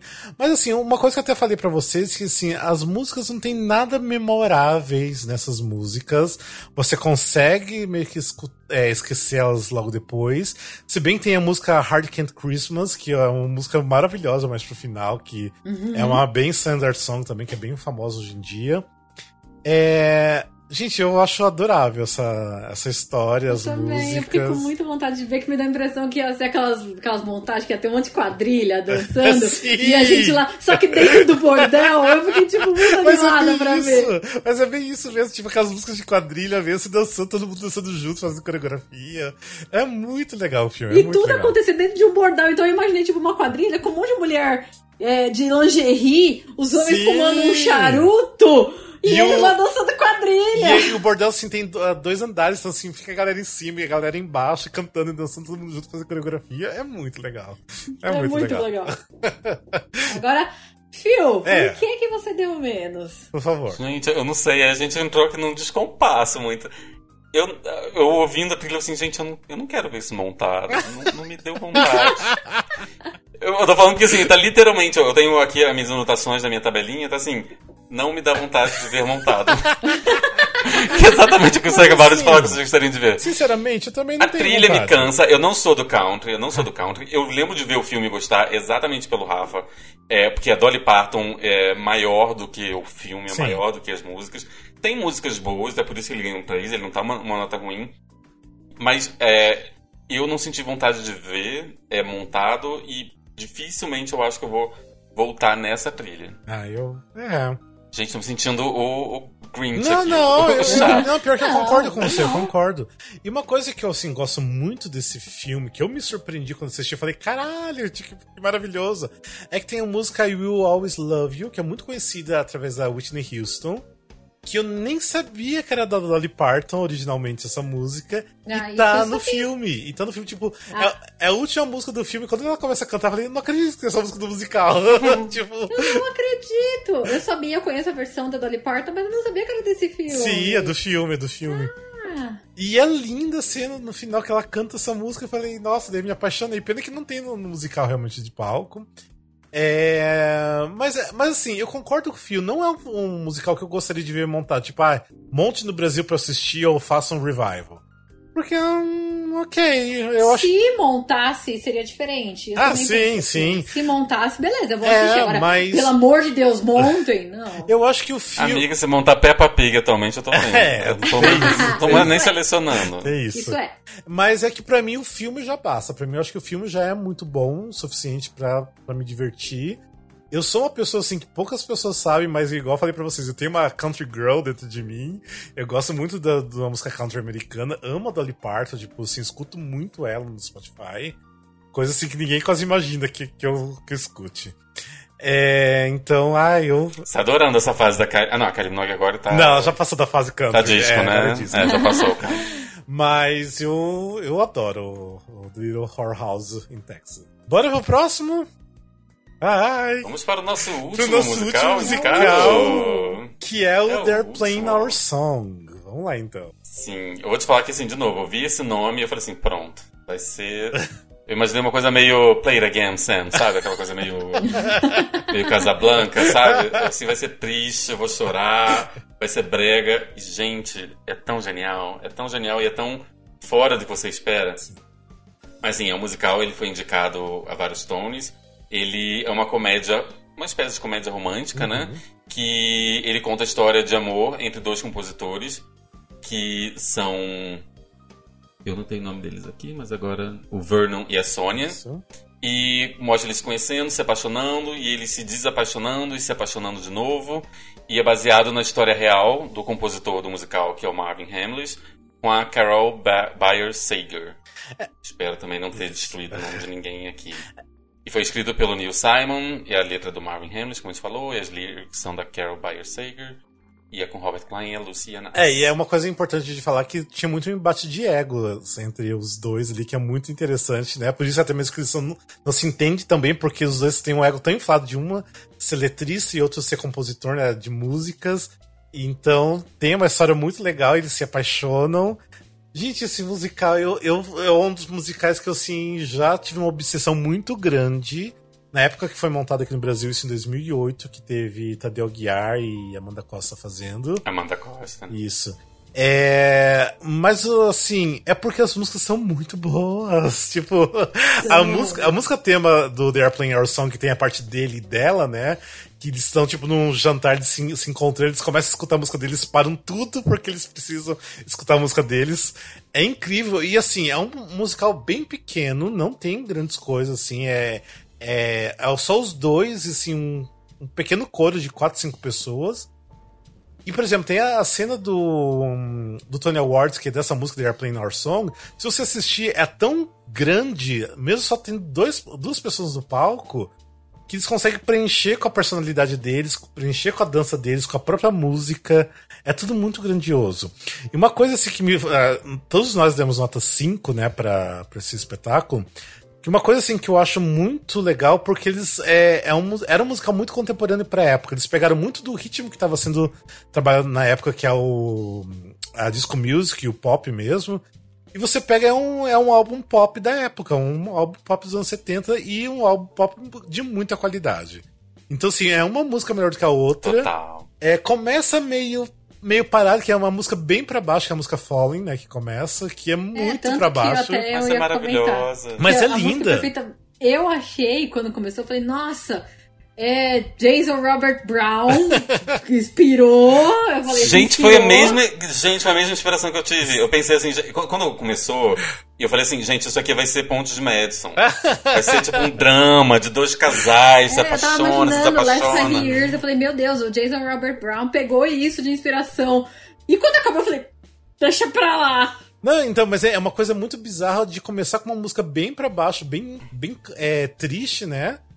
E daí do nada vira um outro espetáculo pra cima, né? Feliz e bem pop. Gente, podia ser um CD da Diana Ross, podia ser, sei lá, The Supremes. É, é, vem um disco, vem uma dança, vem Sim. uma empolgação. É muito... é muito maravilhoso e é muito surpreendente. Ele tem realmente várias nuances nas músicas, que, uhum. sabe? E realmente ele podia ser lançado como um disco, um single, Sim. um tudo, assim. É. Sim. É, é maravilhoso e é curtinho, gente. Dá pra ouvir assim no almoço. Sim, maravilhoso. É curtinho. Deve ter 35 ah. minutos todas as músicas juntas, assim, é bem curtinho. Igual eu falei, é um álbum pop da época pronto, sabe? Tipo assim, tá ali. Então, pra ser vendido. Então, é muito gostoso, é muito é gostoso. É gostoso demais. Ai, gente. Eu queria, assim, que. Ah, é interessante que essa montagem é feita aqui, né, pelo Tadeu Guiar. Foi uma montagem com o mesmo diretor da Broadway, o diretor de lá, da, da original. Olha. Foi o diretor daqui. Sim, então foi legal. É, então, ah, gente, eu queria muito ter. E fechamos os anos 70 com chave de ouro, hein? Sim, é, fechar com esse musical é chave de ouro total mesmo. É maravilhoso o They Are Playing Our Song. E daí tá... Eu acho que ele deu muito azar de estar no ano de, de Sweeney Todd. Não tinha é. como. É, ninguém é eu, Sweeney Todd. Eu acho que se não tivesse Sweeney Todd não existisse, ele teria levado tranquilamente, tranquilamente. Mas enfim, daí teve o ano também, é, ano 79, teve outros musicais que não concorreram ao melhor musical. Que tem um dos que eu, assim, sou obcecado e só conheço três músicas desse musical, que é o Saravá. Que eu já falei, já até escrevi um artigo sobre Saravá, que é um dos grandes flops da Broadway, que é baseado na Dona Flor e seus dois maridos, do Jorge Amado que é um musical assim totalmente disco music, é uma coisa realmente contemporânea para época. Eu dei nota 5, só tem duas músicas disponíveis no Spotify e tem uma adicional ao vivo no, no, no YouTube. É tudo que eu conheço do musical, mas amo de paixão já. Tem o musical The Grand Tour, que eu dei nota 4, que as músicas são legais, são interessantes, a história é meio ruinzinha, que é o musical do Joey Gray, né, que é o, ficou super famoso com o Cabaré. É, daí tem um, o musical Platinum, que não tem trilha sonora, eu não escutei. E tem o musical King of Hearts, que eu achei interessante, tem a trilha sonora no YouTube, de nota 4. E aí a gente finaliza nossos anos 70 do Tony Awards, que agora a gente vai pros anos 80 no próximo episódio. Que aí já começa forte também, mas a gente vai deixar pra falar daí depois, né? É o spoiler, vai ter coisas boas, hein, Sim. gente? Mas, gente, vamos falar desses anos 70, final dos anos 70 aí. O que vocês acharam, assim, no, no geralzão, assim? Coisas? Eu acho que esse final foi melhor que o começo. Foi, foi bem Nossa, melhor. esse final. Gente, 77 pra mim foi o ápice. 77 Sim. não tem um ruim e aí você vai vendo aquilo que a gente tá sempre comentando, né? Como a sonoridade vai mudando. Então, a cada ano a gente vai, vai acompanhando, a gente tá ouvindo tudo muito direto, uhum. a gente vai acompanhando e vai vendo que a sonoridade vai se adequando à época. Sim. Isso é muito legal, porque teatro reflete a vida, vida reflete teatro, então era um ligando com o outro e, e ai, eu já tô até com medo do que vão fazer musical de coronavírus, porque é. Ah, vai que. Não, mas é muito bom. Os anos 70, para mim, foram melhores que os anos 60, eu acho. É, eu acho assim que ali nos anos 70 a gente já consegue sentir que já tá realmente caminhando para um progresso muito. Assim, é, era tudo muito diferente. Estava realmente se adequando à época da sonoridade que estava sendo tocada nas rádios. E mudou muito rápido, eu acho. Assim, do começo dos anos 70 pro final foi assim um salto muito rápido, assim, sabe, que eles deram. Coisa assim que ali nos anos 50, 60 a gente via que ficava no mesmo a década inteira, sabe? Às vezes de 50 para 60 ficava muito igual, não mudava muita coisa. E do começo dos 70 que a gente tava ali agora pro, pro final, nossa, deu um, um salto bem, bem gritante ali. É, achei muito impressionante também, assim, sabe aquele meme do alguém precisou andar para que alguém precisasse ah, correr? Sei. Você vê muito aqui, assim, sabe? Precisou ter um grease para você conseguir esse tipo de sonoridade. Precisou ter um hair para você ver essas influências nos outros, sabe? Precisou que alguém mostrasse que isso era que isso era possível, que isso era fazível, isso era rentável, uhum. e você vai vendo várias vezes você ouvindo e fala, putz, isso aqui tem uma sonoridade que me lembra, e com certeza foi porque outros que vieram antes mostraram que você podia sair de um formato que talvez fosse meio engessado, assim, pra, pra Broadway, Sim. né?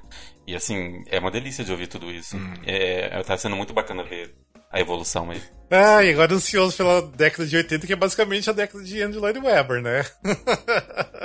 É. é vamos... Agora vem os grandes clássicos. É, vamos, vamos ver um. Todo mundo conhece. Vamos ver meu outro velhinho agora, que agora eu considero ele meu outro velhinho, junto com o Sondheim. oh, que amor! É, agora a gente vai chegar em musicais que ainda estão em cartaz. É uma coisa meio é, louca isso, gente. Isso é verdade, realmente, porque. É.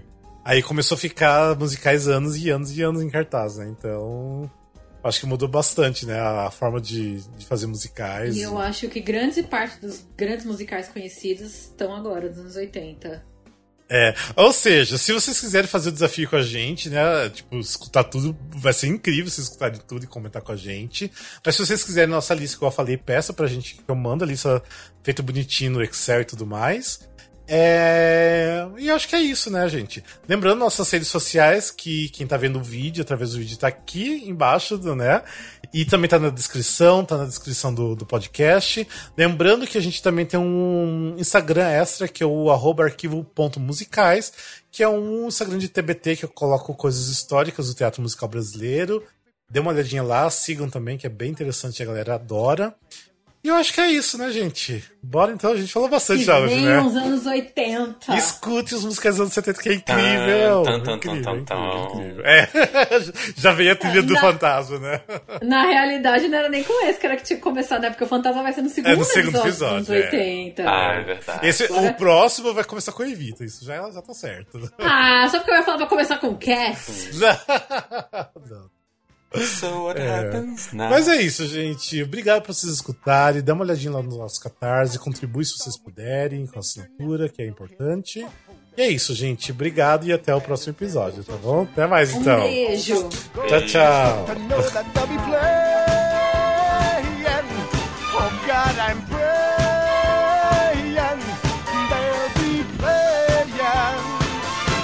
Be playing my soul.